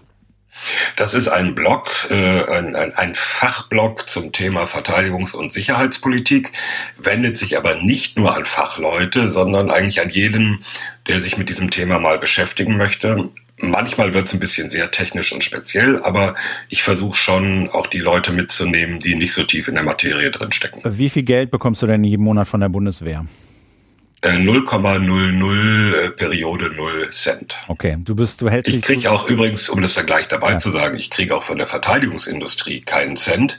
Äh, ich bin Journalist, ich mache nicht Content oder PR, sondern äh, ich bin Journalist, der versucht, dieses Blog über die Zuwendung seiner Leser zu finanzieren. Die rufe ich deswegen zu freiwilligen Zuwendungen auf. Das klappt mal besser und mal schlechter, aber so ist das im freien Journalismus. Bist du denn noch bei den Krautreportern? Äh, da bin ich nicht aktiv. Okay. Aber du gehörst mit zu dem Kreis derjenigen, die ursprünglich mal gesagt haben, Krautreporter ist eine feine Sache, da bin ich dabei. Ja. Okay.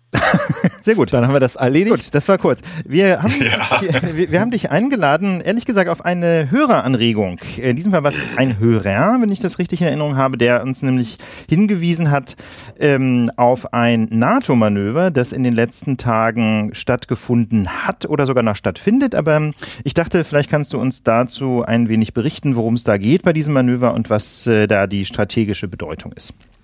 Aber gerne. Wahrscheinlich reden wir gar nicht über ein NATO-Manöver, sondern über das polnische Manöver Anaconda, nehme ich an. Ja, richtig. Guck, da geht's äh, schon das, los. Wir sind nicht ja, im Bilde. Da geht's schon los. Nein, das ist auch verständlich. Da gibt's eine gewisse Verwirrung. Also man muss ein bisschen unterscheiden. Es gibt NATO-Manöver in den letzten anderthalb, zwei Jahren auch verstärkt an der Nordostflanke, wie das so schön heißt, des Bündnisses, also Polen, Estland, Lettland, Litauen. Und es gibt nationale Manöver, sowas wie Anaconda, das ist eigentlich ein nationales polnisches Manöver mit großer Unterstützung der US-Armee in Europa und mit etwas kleinerer Unterstützung von anderen befreundeten Nationen, das sind überwiegend NATO-Partner, aber auch Länder wie Schweden und Finnland, die ja in der EU sind, aber nicht in der NATO. Also da muss man schon so ein bisschen unterscheiden. Äh, nationales polnisches Manöver ist natürlich auch ein bisschen fraglich, weil es waren äh, etwas mehr US-Soldaten als polnische Soldaten dabei, nämlich 13.000 Polen, etwa 14.000 Amerikaner.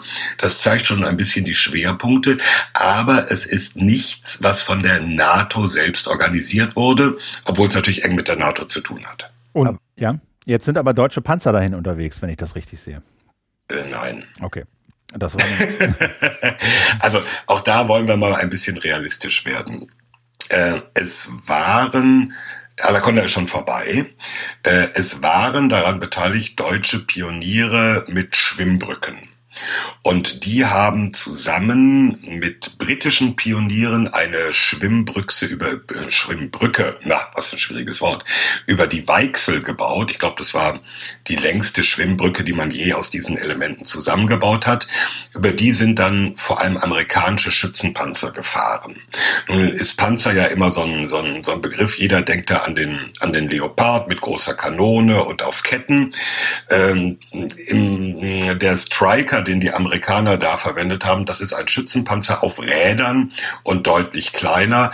Also man muss da schon ein bisschen präziser sein, weil natürlich mit dem Begriff Panzer bestimmte Bilder erweckt werden oder erweckt werden sollen. Und deswegen muss man ziemlich genau hingucken, was ist es eigentlich und was ist damit gemeint. Und äh, wie würdest du denn jetzt dieses Manöver einschätzen? Hat das tatsächlich äh, irgendeine strategische Bedeutung? Also bringt das äh, den beteiligten Einheiten irgendwas? Sieht man da, äh, was sie können, was sie nicht können? Oder ist das eher ein politisches Muskelspiel? Es ist so eine Mischung aus beidem. Fangen wir mal mit dem praktischen Wert an. Ähm, natürlich müssen verbündete Streitkräfte, wenn sie zusammenarbeiten sollen, das auch üben. Das geht um ganz simple technische Dinge. Passt der Tankstutzen äh, des, des Tankfahrzeugs von der einen Nation, passt der in das Auto, den Panzer, was auch immer der anderen Nation? Sind die Funkverbindungen abgestimmt? In welcher Sprache kommuniziert man? Also auf so einem ganz praktischen Level muss geübt werden. Das ist die eine Seite. Die andere Seite ist natürlich, dass Polen wie auch die baltischen Staaten ähm, eine sehr starke Bedrohung von Seiten Russlands empfindet und deswegen eigentlich alles tut, um da ja auch auch sichtbar ähm, zu demonstrieren, hey, wir sind stark, wir haben starke Freunde und mit uns ist im Ernstfall nicht zu spaßen. Und ist das denn eine Provokation Richtung Putin? Nun, ähm, verbal oder rhetorisch ähm, wird da manchmal so ein Level erreicht, wo man sagen könnte, ja, das äh, ist schon eine Provokation.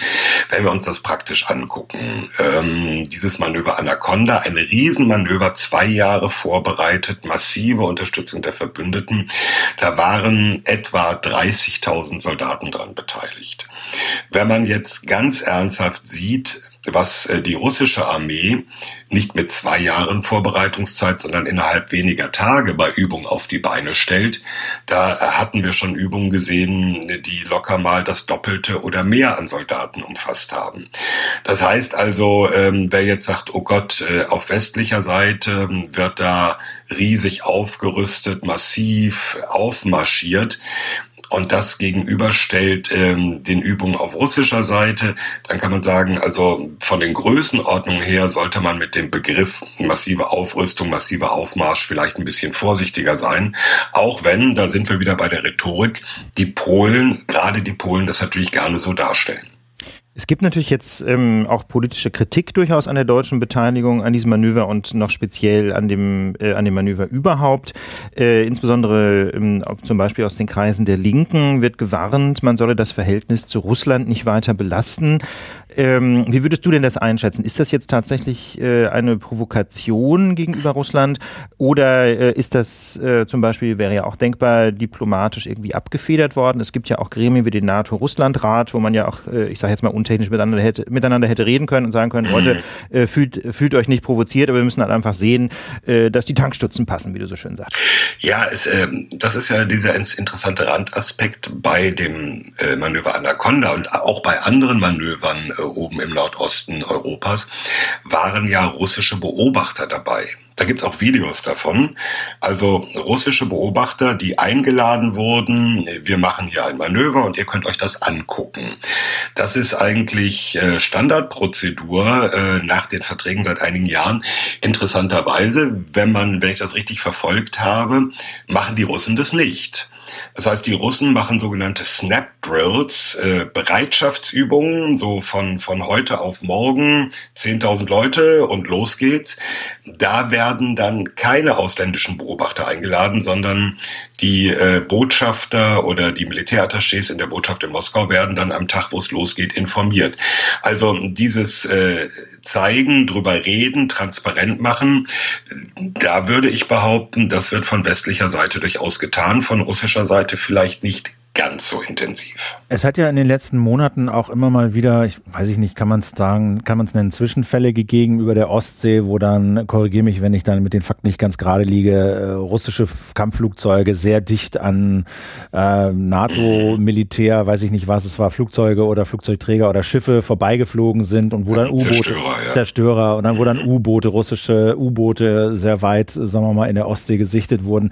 Ähm, von außen betrachtet, wenn man das so oberflächlich sieht und mal dieses größere Bild sich anguckt, sieht das schon so aus, als würden, sagen wir mal, als würde sich die Temperatur an diesen beiden sich reibenden Blöcken da in Osteuropa zwischen Russland und Osteuropa und NATO, als würde sich die Temperatur da zumindest erhöhen. Wie siehst du das? Ja, also äh, es sieht in der Tat so aus. Ähm, dazu muss man auch ein bisschen im Auge behalten, wenn man diese Vorfälle zum Beispiel, wo ähm, der russische Jet in ziemlich naher oder kurzer Distanz über den amerikanischen Zerstörer Donald Cook gedonnert ist, wenn man solche Vorfälle so alten Haudegen aus dem Kalten Krieg zeigt. Also Leute, die in den 80er Jahren Soldat waren, dann sagen die, ach, das ist doch alles Kinderkram, das ging doch damals noch viel schlimmer ab.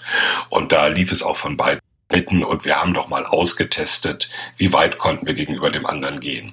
Also ähm, da muss man natürlich auch sagen, wenn man 30, 40 Jahre zurückguckt, ist es deutlich weniger. Gleichwohl ist es natürlich äh, ein Zeichen dafür, dass ähm, man sich gegenseitig ein bisschen piesackt und, und in die Quere zu kommen versucht. Und ähm, ich will ja nicht ausschließen, dass auch umgekehrt ähm, NATO-Flugzeuge oder amerikanische Flugzeuge und Schiffe ähnliche Dinge tun, äh, worüber sich die Russen eigentlich erstaunlich wenig beklagen. Also es gab jetzt die vergangenen Tage einen Fall, wo die Russen sagten, im Mittelmeer hat ein amerikanisches Kriegsschiff unserem Kriegsschiff den Weg abgeschnitten. Das war aber nicht in Ordnung. Das sind aber relativ seltene Fälle. Umgekehrt hört man davon öfter. Nun kann man sich die Frage stellen, heißt es, die Russen testen da mehr aus als die Amerikaner? Das kann ich so von außen einfach nicht wirklich beurteilen. Aber in der Tat, ähm, ja, man muss vielleicht äh, nicht äh, auf der tatsächlichen Ebene, aber auf dieser demonstrativen Ebene ein bisschen mehr zu Gespräch und Kooperation wieder zurückkehren. Jetzt äh, würden wir gerne nochmal den Blick wenden, ähm, weg von dem Manöver und von dem Verhältnis zu Russland, wieder zurück ähm, nach Kerneuropa, Stichwort Brexit. Ähm, wie schätzt du denn die Folgen äh, eines möglichen Austritts äh, vom UK aus der Europäischen Union ein für die europäische Kooperation in Verteidigungsfragen? Ist, das, ist da die EU überhaupt der zentrale Player oder ist die NATO eigentlich viel wichtiger? Ähm, wie schätzt du da die Folgen eines möglichen Brexit ein? Ja, auf der einen Seite was die sozusagen das Operative angeht, ist, glaube ich, für die Briten schon immer die NATO der wichtigere Player gewesen. Und ähm, wenn sich die Briten in der NATO weiter so engagieren wie bisher, dürfte ein Brexit sich eigentlich gar nicht auswirken. Das ist die eine Seite. Äh, das Problem liegt eher so ein bisschen auf der Entwicklung europäischer Strukturen, auch in der in der Rüstungszusammenarbeit. Ähm, die, die, die Europäer gehen ja so ein bisschen in die Richtung, also nicht jeder muss alles finanzieren und schon längst nicht jeder kann alles finanzieren. Also muss man sehen, wo man äh, ein bisschen zusammenlegt, zusammenarbeitet in der Beschaffung, in der Ausrüstung und so weiter. Und ich glaube, eher an der Stelle würde sich ein Brexit schmerzlich bewerkbar machen, weil bei diesen ganzen europäischen ja, Fähigkeiten heißt das im Militärsprech, ähm, weil da die Briten dann einfach einfach rausfallen und äh, eine Weiterentwicklung, da fehlt einfach ein wichtiger Player. Also es gibt ähm, in der auf der militärischen Ebene halt drei große Player in Europa. Das sind äh, die Briten, die Franzosen, die Deutschen.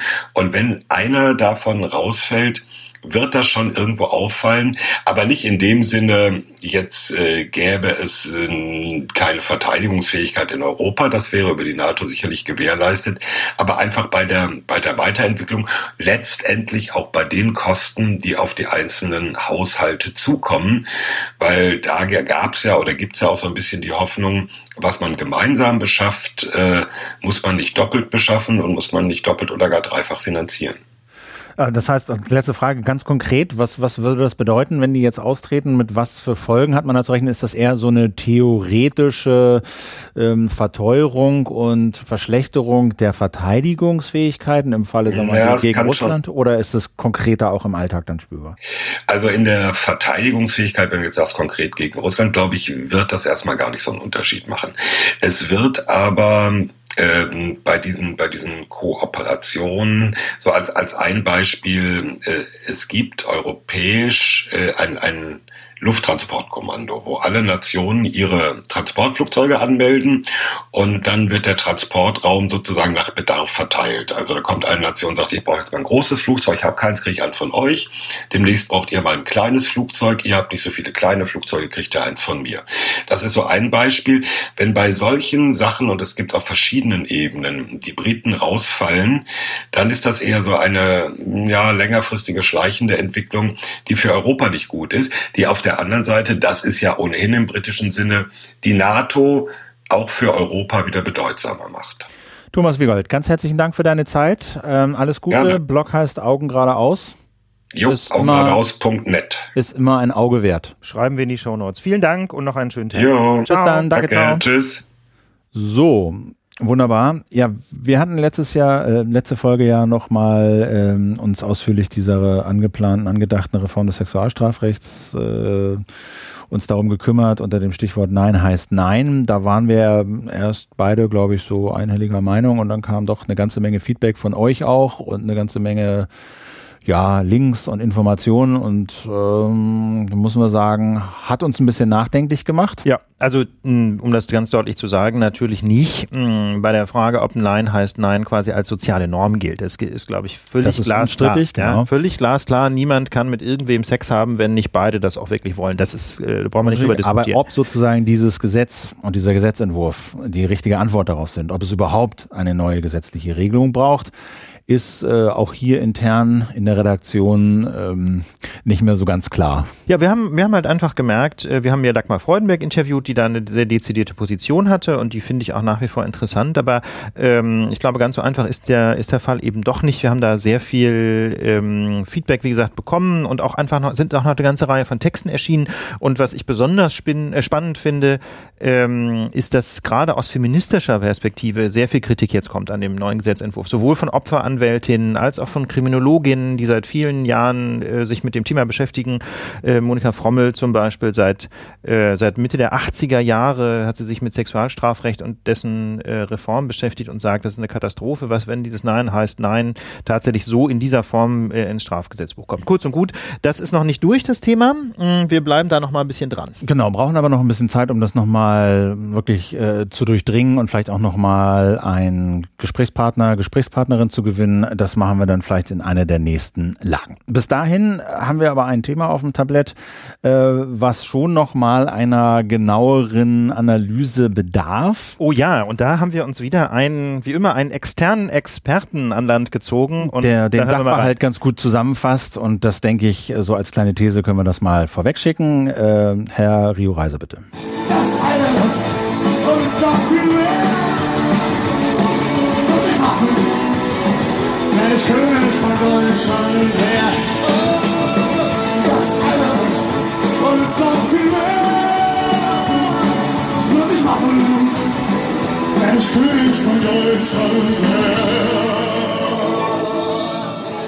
Ja, es geht um die Reform des BND ja. und seine Kompetenzen. Und da würde ich ja denken, ja, schön, dass sie das jetzt mal reformieren nach diesen ganzen Untersuchungsausschüssen und nach diesen ganzen äh, Skandalen, die wir da äh, haben aufdecken äh, müssen und nicht nur wir, sondern der Ausschuss und nach diesen ganzen Vortäuschungen falscher Tatsachen, nach dem ganzen Beschiss des BND und nach diesen ganzen dubiosen Hilfen, die der BND dem, der NSA gegeben hat, und jetzt wird er reformiert und jetzt wird es endlich eine sinnvolle Kontrolle geben und es wird eine sinnvolle Beschneidung der Kompetenzen des BND geben. Aber siehe da, Das Gegenteil ist der Fall. Ja, nee, es gibt, äh, deswegen haben wir Rio Reiser singen lassen, es gibt ein Wunschkonzert für Schlapphüte. Ja. ja? Also man hat so ein bisschen das Gefühl, die große Koalition äh, hätte einfach gesagt, so, ja, also was braucht ihr denn, ähm, um einfach alle Menschen auf der Welt komplett transparent zu machen? Dann erzählt uns doch mal, was sind so quasi eure Träume, ja, wenn ihr irgendwie auf dem BND Sommerfest nach dem siebten Bier zusammensitzt äh, und euch überlegt, was könnte man alles mal machen ähm, und äh, stellt euch vor, ihr habt einfach Geld ohne Ende. Was wäre denn dann das richtige richtige Gesetz. Und das scheint irgendwie die Leitlinie gewesen zu sein für die Reform des äh, Gesetzes über den Bundesnachrichtendienst. Und da muss man einfach sagen, da fehlt einem jede Fassung. Da fehlt einem wirklich jede Fassung, was hier ins Gesetz geschrieben werden soll. Es entfallen quasi alle Schranken ähm, für die Arbeit äh, des BND im Bereich der Telekommunikationsüberwachung. Alles, was da im Gesetz noch drin steht, ist schlicht und ergreifend äh, Kosmetik. Äh, man kann das, glaube ich, zusammenfassen als NSA mit Schnauzer und Seitenscheitel. Aber eine dieser Beschränkungen, die es zum Beispiel gab, war diese 20-Prozent-Regel. Also wonach bei bestimmten äh, Kabeln an bestimmten Orten eben nur 20 Prozent äh, der Daten, die da über dieses Kabel gehen, überhaupt abgeschnüffelt werden durften. Das war bisher schon eine löchrige Begrenzung, weil natürlich der Großteil des Verkehrs auf solchen Kabeln wie Pornos und Videos sind. Genau. Äh, dann filtert man die raus, kann man alles andere hören. So, dann hast, bleiben noch 20 Prozent übrig. Das ist dann so 100 Prozent der Kommunikation, aber eben 20 Prozent des, des Traffics. Also das war eh schon äh, eine, eine, eine etwas löchrige Limitierung dessen, was der BND so abschnorcheln darf. Die wird jetzt komplett gestrichen. Das ist also, das muss man sich wirklich mal überlegen. Da gab es eben viele Diskussionen darüber im NSA-Untersuchungsausschuss, dass der BND einfach hier seine rechtlichen Grenzen nicht eingehalten hat. Und äh, da gibt es ja theoretisch zwei Lösungen. Ne? Entweder man, man hält den Dienst dazu an, sich äh, an die Gesetze zu halten, oder man schafft das Gesetz einfach ab, ja, dass dem unbegrenzten Schnorcheln im Wege steht. Und genau das soll jetzt geschehen. Aber erzähl doch mal, was genau ist denn da geplant? Ja, da also das muss man sagen. Es gibt einen Gesetzentwurf, der ist jetzt durchs Kabinett gegangen und soll Anfang nächsten Jahres äh, in Kraft treten. In Kraft nee, in Kraft treten. Der soll jetzt im, mal wieder im Eilverfahren, damit auch nicht so viel drüber geredet wird, mal eben durch den Bundestag gepeitscht werden. Also allein schon das Verfahren, das da geplant ist, ähm, lässt einfach völlig deutlich werden, dass, dass das einfach, ähm, einfach ein ganz, ganz mieser Trick ist, mit dem da, ähm, mit dem da eben gerade keine Kontrolle des BND gewünscht ist, sondern eher so eine Art äh, Universalermächtigung. Aber wie gesagt, wir wollen das jetzt nicht nur so als These in den Raum stellen, sondern äh, netzpolitik.org hat das, ähm, hat dieses Gesetzgebungsverfahren ja schon im Vorstadium begleitet, ähm, hat vor einigen Wochen äh, einen ersten Entwurf veröffentlicht, schon mit, mit Kritik von führenden Verfassungsrechtlern und, ähm, und jetzt gerade auch nochmal das neue Gesetz und hat auch zum Beispiel ein Diff gemacht, wo man die Unterschiede sehen kann. Dazu kommen wir gleich noch. Aber ich möchte ganz kurz einfach nur die wichtigsten Änderungen vorstellen, äh, die Netzpolitik so schön zusammengefasst hat. Ähm, Stichwort Inlandsüberwachung. Also der BND ist ja eigentlich ein Auslandsgeheimdienst. Eigentlich soll er innerhalb Deutschlands nicht abhören, hat er trotzdem gemacht. Ne? Äh, Stichwort Bad Aiblingen, Stichwort D-Kicks, also am Frankfurter Internetknoten, hat er auch bisher schon ähm, abgeschnorchelt. Das war das sogenannte Echolon-Programm. Ähm, und dann mit bestimmten äh, Passwort oder mit bestimmten Phrasen durchsucht und an die NSA weitergeleitet. Genau. Ja, und äh, da muss man einfach sagen, da das war bislang eben rechtlich fragwürdig bis illegal und da, da bekommt der BND jetzt höchst offiziell einen Vollzugriff. Dazu muss, äh, dazu muss auch kein Gericht gefragt werden, dazu muss auch nicht die G10-Kommission gefragt werden. Die Kanzleramt muss zustimmen. Nur das Kanzleramt. Das heißt also mit anderen Worten, auf Mutis Order kann gelauscht werden, bis der Arzt kommt. Da steht man schon fragend davor. Zweitens, ähm, der Umfang des Abhörens, da hatte Philipp eben kurz erwähnt, ähm, die 20 Prozent der Kapazität einer Leitung waren bislang jedenfalls formal die Regel. Auch das wurde schon durch Tricks umgangen. Aber jetzt fällt die Grenze einfach komplett weg. Das heißt, der BND darf ganze Telekommunikationsnetze abhören und damit wird natürlich das Ausmaß der Überwachung ganz erheblich steigen. Dritter Punkt, Anlass. Äh, man denkt ja irgendwie immer, äh, es geht jetzt bei, wenn der BND schnorchelt, um Gefahren für die Sicherheit der Bundesrepublik. Aber ähm, die entsprechenden Formulierungen im Gesetz äh, sind also irgendwie so aus einem, aus einem Schreibseminar für Gummiparagraphen. Ähm, da heißt es nämlich so schön, der BND darf das, um die Handlungsfähigkeit der BND zu wahren. Und wer, was das ist, entscheidet Mutti. Also, ne, also ich will jetzt da nicht immer, das ist so ein bisschen sexistisch. Also, das entscheidet die Bundeskanzlerin oder der Bundeskanzler, ja. Äh, die Handlungsfähigkeit der BND, was ist das? Ja, das kann, kann alles, alles sein. sein ja. Das kann wirklich alles sein. Und da sagt auch ein führender Verfassungsrechtler, der von Netzpolitik interviewt worden ist, ähm, dass das erlaubt die Überwachung zu annähernd beliebigen Zielen. Das muss man schon so deutlich sagen. Was, wo, was soll bitte äh, nicht theoretisch geeignet sein, äh, die Handlungsfähigkeit der BD zu wahren? Kann ja alles irgendwie praktisch sein. Aber muss das jetzt nicht auch getrennt werden? Äh, geht es nicht um die Ausland-Ausland-Überwachung? Ja, das. Ähm also, dass es sozusagen nur Verkehre überwacht werden sollen, die Ausländer im Ausland mit Ausländern im Ausland äh, austauschen. Das Problem ist, das lässt sich ja nicht filtern. So. Das ist genau das Problem. Theoretisch darf, äh, na, dürfen natürlich keine äh, Kommunikationen von Deutschen abgehört werden, aber genau das lässt sich eben technisch nicht filtern. Das haben die äh, Befragungen im NSA-Untersuchungsausschuss schon mehrfach ergeben. Das sagt letztlich auch der BND. Also die haben natürlich so verschiedene Techniken entwickelt, keine Ahnung, keine DE-Domains, äh, nicht Siemens.com. Ja, da gibt es so eine Art ja. Blacklist von bestimmten äh, Domains, die darauf schließen lassen, dass es sich um Deutsche handelt. Also aber meine meine E-Mail ist übrigens philipp.küchenstut.io. Ja, was immer das ist. Ne? Ja. Ob, ob, das also Aber ist nicht so richtig deutsch. Ne? Ist nicht ja. richtig deutsch. Also mit anderen Worten, ja. ähm, das ist äh, das ist wirklich eine aus meiner Sicht jedenfalls ähm, eine Ohrfeige für all diejenigen, die sich im äh, im Anschluss an die Snowden-Enthüllungen dafür angesetzt haben, dass es eben keine Totalüberwachung des Internetverkehrs gibt. Ich persönlich kann mir kaum noch eine äh, eine Überwachungsmaßnahme vorstellen, die nach diesen Maßstäben unzulässig ist. Und das muss man das muss man sich wirklich überlegen. Nicht also man hat bei den Snowden-Enthüllungen ähm, sich Gedanken darüber gemacht gemacht, ähm, was das denn eigentlich für eine demokratische Kultur bedeutet, wenn man bei jeder Internetkommunikation davon ausgehen muss, ähm, dass die von irgendwem mitgeschnitten wird, dass sie in irgendwelchen Rechenzentren äh, in der Wüste von Utah landet und bis zum St. Nimmerleinstag ausgewertet werden kann. Ne? Vielleicht sind wir heute noch überfordert oder ist die NSA heute noch überfordert mit der Auswertung, aber mit den Supercomputern in 20 Jahren geht's dann vielleicht doch. Und wenn man sich das mal überlegt, ähm, dass jetzt einfach der BND genau dasselbe können soll, ähm, dann finde ich das einfach nur noch gruselig. Das ist, äh, das ist aus meiner Sicht eine Ohrfeige für alle, die sagen, ähm, es so gibt sowas wie ein Recht auf Privatsphäre. Aber es wird doch äh, mehr Kontrolle geschaffen. Es wird doch ein viertes Gremium geben. Ja, genau. ist es doch wird, alles gut. Ja, das ist, sollte man denken. Äh, genau, also die bisherigen Kontrollgremien werden von jedenfalls vielen Experten, auch von ehemaligen Mitgliedern dieser Gremien als ineffizient kritisiert. Also der prominenteste Kritiker ist vielleicht Wolfgang Neskowitsch, mit dem hast du dich ja schon mal in, im Küchenradio unterhalten. Genau, können wir drauf Packen wir in die Shownotes. Ne? Also das, daran hat sich wahrscheinlich auch bis heute nichts geändert. Die sind äh, völlig unterbesetzt und äh, haben zu wenig Kompetenzen zum Teil, aber im zu wenig Leute äh, auch. Vor allem ne? Zu wenig Leute und unterbesetzt. Und man würde ja denken, äh, dass es nun endlich eine wirklich ausführliche und, und gute Kontrolle der Geheimdienste gibt. Äh, stattdessen gibt es ein viertes Gremium, das unabhängig sein soll. Was ja, das heißt? Und da muss man halt sagen, ähm, wird aber von der Regierung benannt. Es gibt, ja, es wird ein viertes Gremium geschaffen. Also zum, man muss einfach mal ganz deutlich formulieren. Das Problem ist nicht, dass wir zu wenig Gremien mhm. haben. Das ja. Problem ist, dass wir zu wenig Leute in diesen Gremien haben, die wirklich unabhängig sind und die auch die Kapazität haben, einfach diese Masse an Überwachungsmaßnahmen ernsthaft zu prüfen und dann zum Beispiel dem Parlament zu berichten. Was es jetzt geben soll, ist ein Gremium, das von der Bundesregierung benannt wird, eben nicht vom Parlament, auch nicht dem Parlament berichtet, sondern der Bundesregierung berichtet. Ähm, das heißt, da kontrolliert sich der eine Arm der Bundesregierung, äh, der eine Arm der Bundesregierung äh, kontrolliert den anderen Arm der Bundesregierung. Und ähm, wer sitzt da drin in dem Gremium? Keine Datenschützer, keine Bürgerrechtler, da sitzen drin Bundesrichter und Bundesanwälte aus Karlsruhe. Also ich sage jetzt mal etwas polemisch, mit, mit Mitarbeiter aus oberen Justizbehörden, ähm, die äh, im Zweifel natürlich eine gewisse Staatsnähe aufweisen. Ne? Die sind zwar formal unabhängig, aber ich weiß nicht, ob die einfach so den nötigen kritischen Blickwinkel haben. Also Gewaltenteilung wird jedenfalls anders geschrieben. Das kann man so deutlich sagen. Ja. ja, also das ist äh, eine ganz bittere Pille, würde ich auch sagen. Also man hätte sich das nicht so vorstellen können, dass so ein Gesetz nach all diesem, was wir so erlebt und rausgefunden haben, so äh, geschrieben und verabschiedet wird. Ja, da kann man einfach nur sagen, GroKo ist Mist. Jedenfalls in diesem Kontext, ja. weil, weil das ganz offensichtlich zu einer völligen Schamlosigkeit führt. Das ist äh, interessant ist übrigens auch, das ist auch so ein Detail, ähm, das sich zu betrachten lohnt, ähm, wie denn da eigentlich so quasi die, äh, die Macht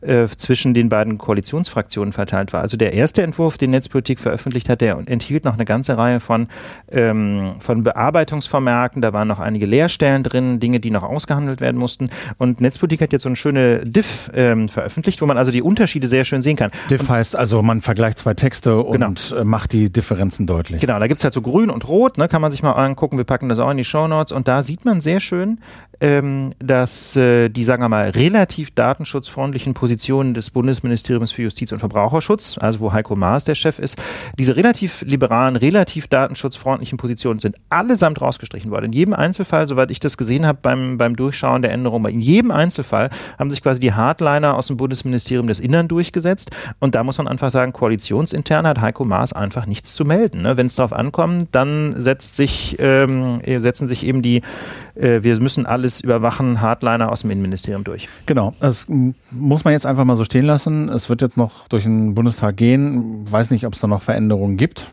Aber es wird natürlich Verfassungsbeschwerden geben. Verfassungsbeschwerden wird es geben.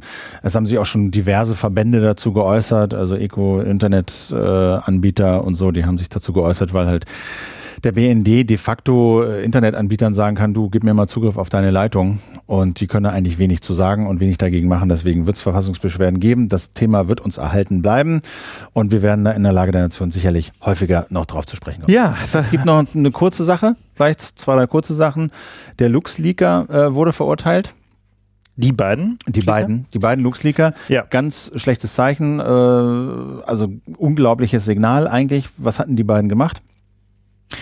Na, die beiden waren Mitarbeiter einer Wirtschaftsprüfungsgesellschaft und hatten daher quasi beruflich zu tun mit den Steuersparmodellen von Großkonzernen oder einiges davon fanden sie so unmoralisch, äh, dass sie Details darüber an Journalisten weitergegeben haben. Ähm, die Journalisten haben darüber geschrieben, es gab einen öffentlichen Aufschrei. Dass, also wie Luxemburg ja? sozusagen Großkonzernen wie Apple, ja, es ermöglicht bei ihnen wahnsinnig viel Steuern zu sparen und ihren genau. Steuersatz quasi unter einen Prozent zu senken, zu Lasten der anderen EU-Länder. Ja, und vor allem zu Lasten der Allgemeinheit. Ja. Ne? Das ist natürlich auch der Punkt. Also die machen gehen ja nicht aus Spaß nach Luxemburg, sondern um möglichst wenig äh, Steuern zu zahlen und damit möglichst we wenig Beiträge zum Gemeinwohl zu leisten.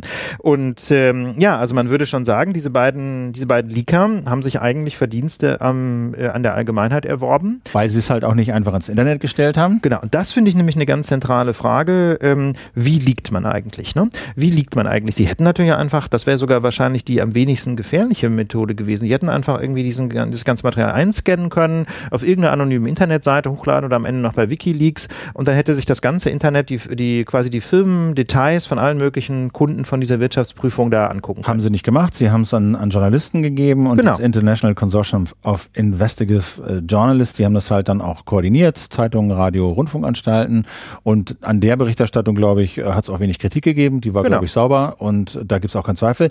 Dafür spricht ja auch, dass ähm, die EU ähm, durchaus Konsequenzen gezogen hat äh, aus diesen Berichten, aus diesen Tatsachen. Es wurde allgemein als Missstand anerkannt, ja. Und äh, im April 2016 fand in Luxemburg eben dieser Prozess jetzt statt und äh, wurden zu Bewährungsstrafen. Ja, und, und das muss man halt einfach sagen, die Leute haben ein Risiko für sich persönlich auf sich genommen, indem sie das nicht anonym ins Internet gekippt haben, mit maximalem Schaden für die Unternehmen, sondern sie haben das quasi verantwortlich weitergegeben an Journalisten und darüber eine politische Debatte an, ausgelöst. Und was ist der Dank dafür? Der Dank der Allgemeinheit ist, dass sie bestraft werden. Ja. Und da muss ich einfach sagen, das mag rechtlich korrekt sein. Ich bin kein Spezialist für luxemburgisches mhm. Strafrecht. Da will ich mich nicht einmischen. Vermutlich hat das Gericht das schon richtig gemacht. Aber ich finde, das zeigt einfach ein gravierendes Defizit in der Rechtsordnung Luxemburgs. Und das ist leider bei uns ähm, im Großen und Ganzen auch nicht besser, ähm, wenn Menschen, die einfach gravierende Missstände aufdecken, sich an Journalisten wenden, dafür auch noch bestraft bestraft werden. Das finde ich einfach falsch.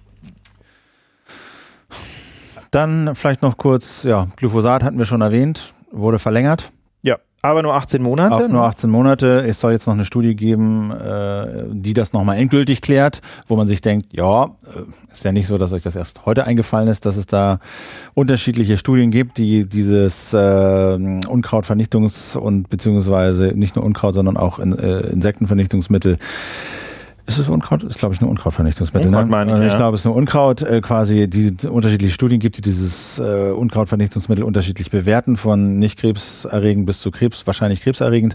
Aber diese Studie wird jetzt erstellt und wir sind gespannt. Aber auch das ist wieder ein Beispiel, ähm, wo, wo, wo man sagen kann, in Brüssel, irgendwie kriegen die das nicht hin.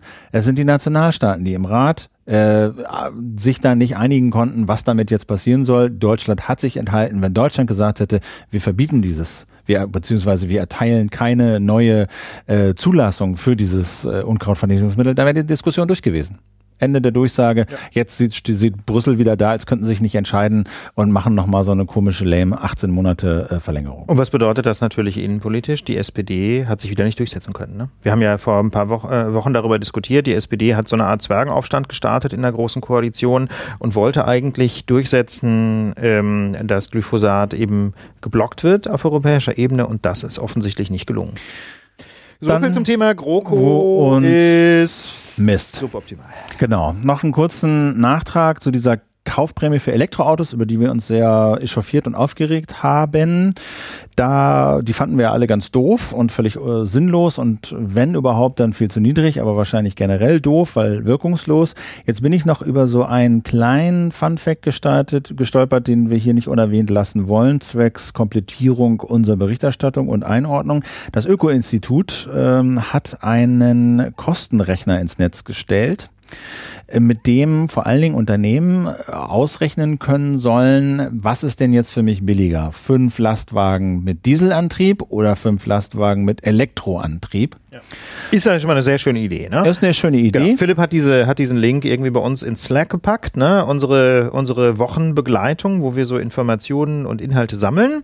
Und ich habe es natürlich auch artig ausprobiert. Ich ja. muss gestehen, ich bin am UI gescheitert, ja. ne? UI sieht, ist grauenhaft. Sieht irgendwie, sieht geil aus, muss man sagen. Sieht geil aus, ist aber komplett unverständlich. Also ich habe es nicht kapiert, was das mir irgendwie bringen soll. Ich habe eine, Weile, ich hab eine Weile gebraucht. Aber okay. es ist auf keinen Fall so, du klickst drauf und weißt, wie es geht. Also mit anderen Worten, wer das will, der muss es lieben. Ja, ja der muss sich da richtig reinknien. Aber dann sagst du, Philipp, kann es schon spannend sein? Dann ist es schon interessant, ähm, weil sie äh, relativ viele Parameter zur Veränderung freigeben. Also sie nehmen so ein paar Default-Werte an, um überhaupt schnell mal zum Ergebnis zu kommen. Also du kannst einen Kleinwagen wählen, mittleren oder einen großen LKW. Also du kannst keine Typen wählen, das ist eine Schwäche. Du kannst nicht sagen, ich nehme den Nissan Leaf und vergleiche den mal mit dem VW Polo äh, oder sowas, äh, sondern du kannst nur so klein, groß, mittel Lastwagen angeben, aber du kannst dann eben den Kaufpreis, die Laufzeit, die äh, angenommenen Benzin- und Dieselkosten, das kannst du alles im Backend sozusagen verändern.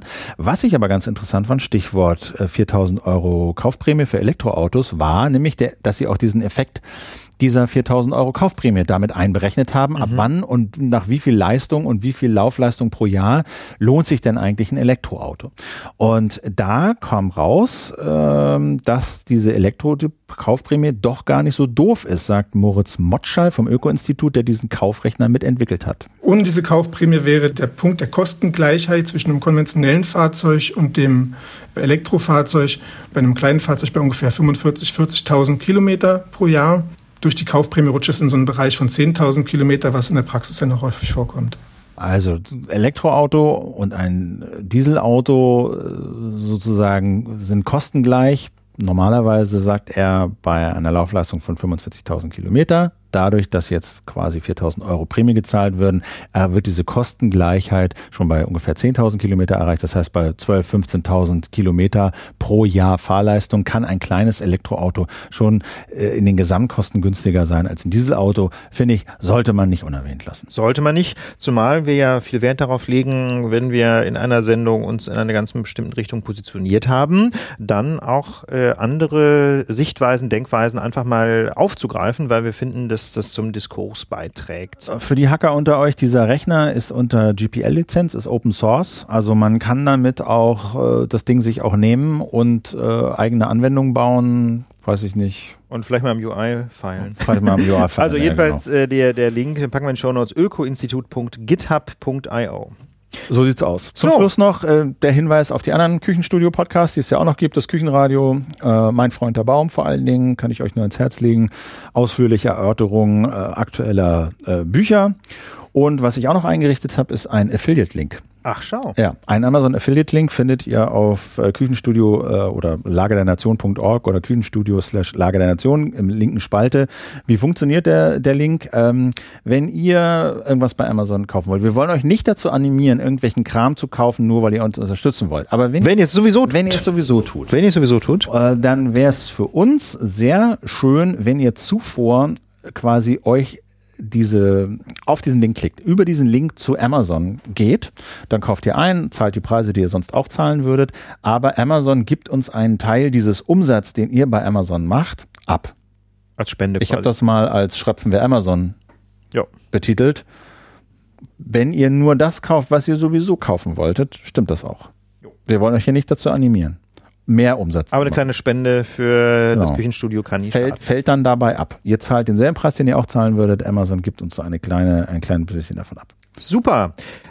An dieser Stelle das übliche Dankeschön für euer äh, engagiertes Mitdiskutieren auf unserer Homepage. Wir haben dieses Mal, wenn ich es richtig gesehen habe, schon über 70 Kommentare zur letzten Sendung. Wahnsinn, äh, wieder, was, was da wieder an Input noch gemacht wurde. Teilweise seitenlange, ausgesprochen interessante Ausführungen zu den Themen der Sendung. Ganz, ganz toll. Lohnt sich auf jeden Fall mal reinzuschauen, nachzulesen. Und wir ähm, danken euch herzlich für das Engagement, da mitzudiskutieren.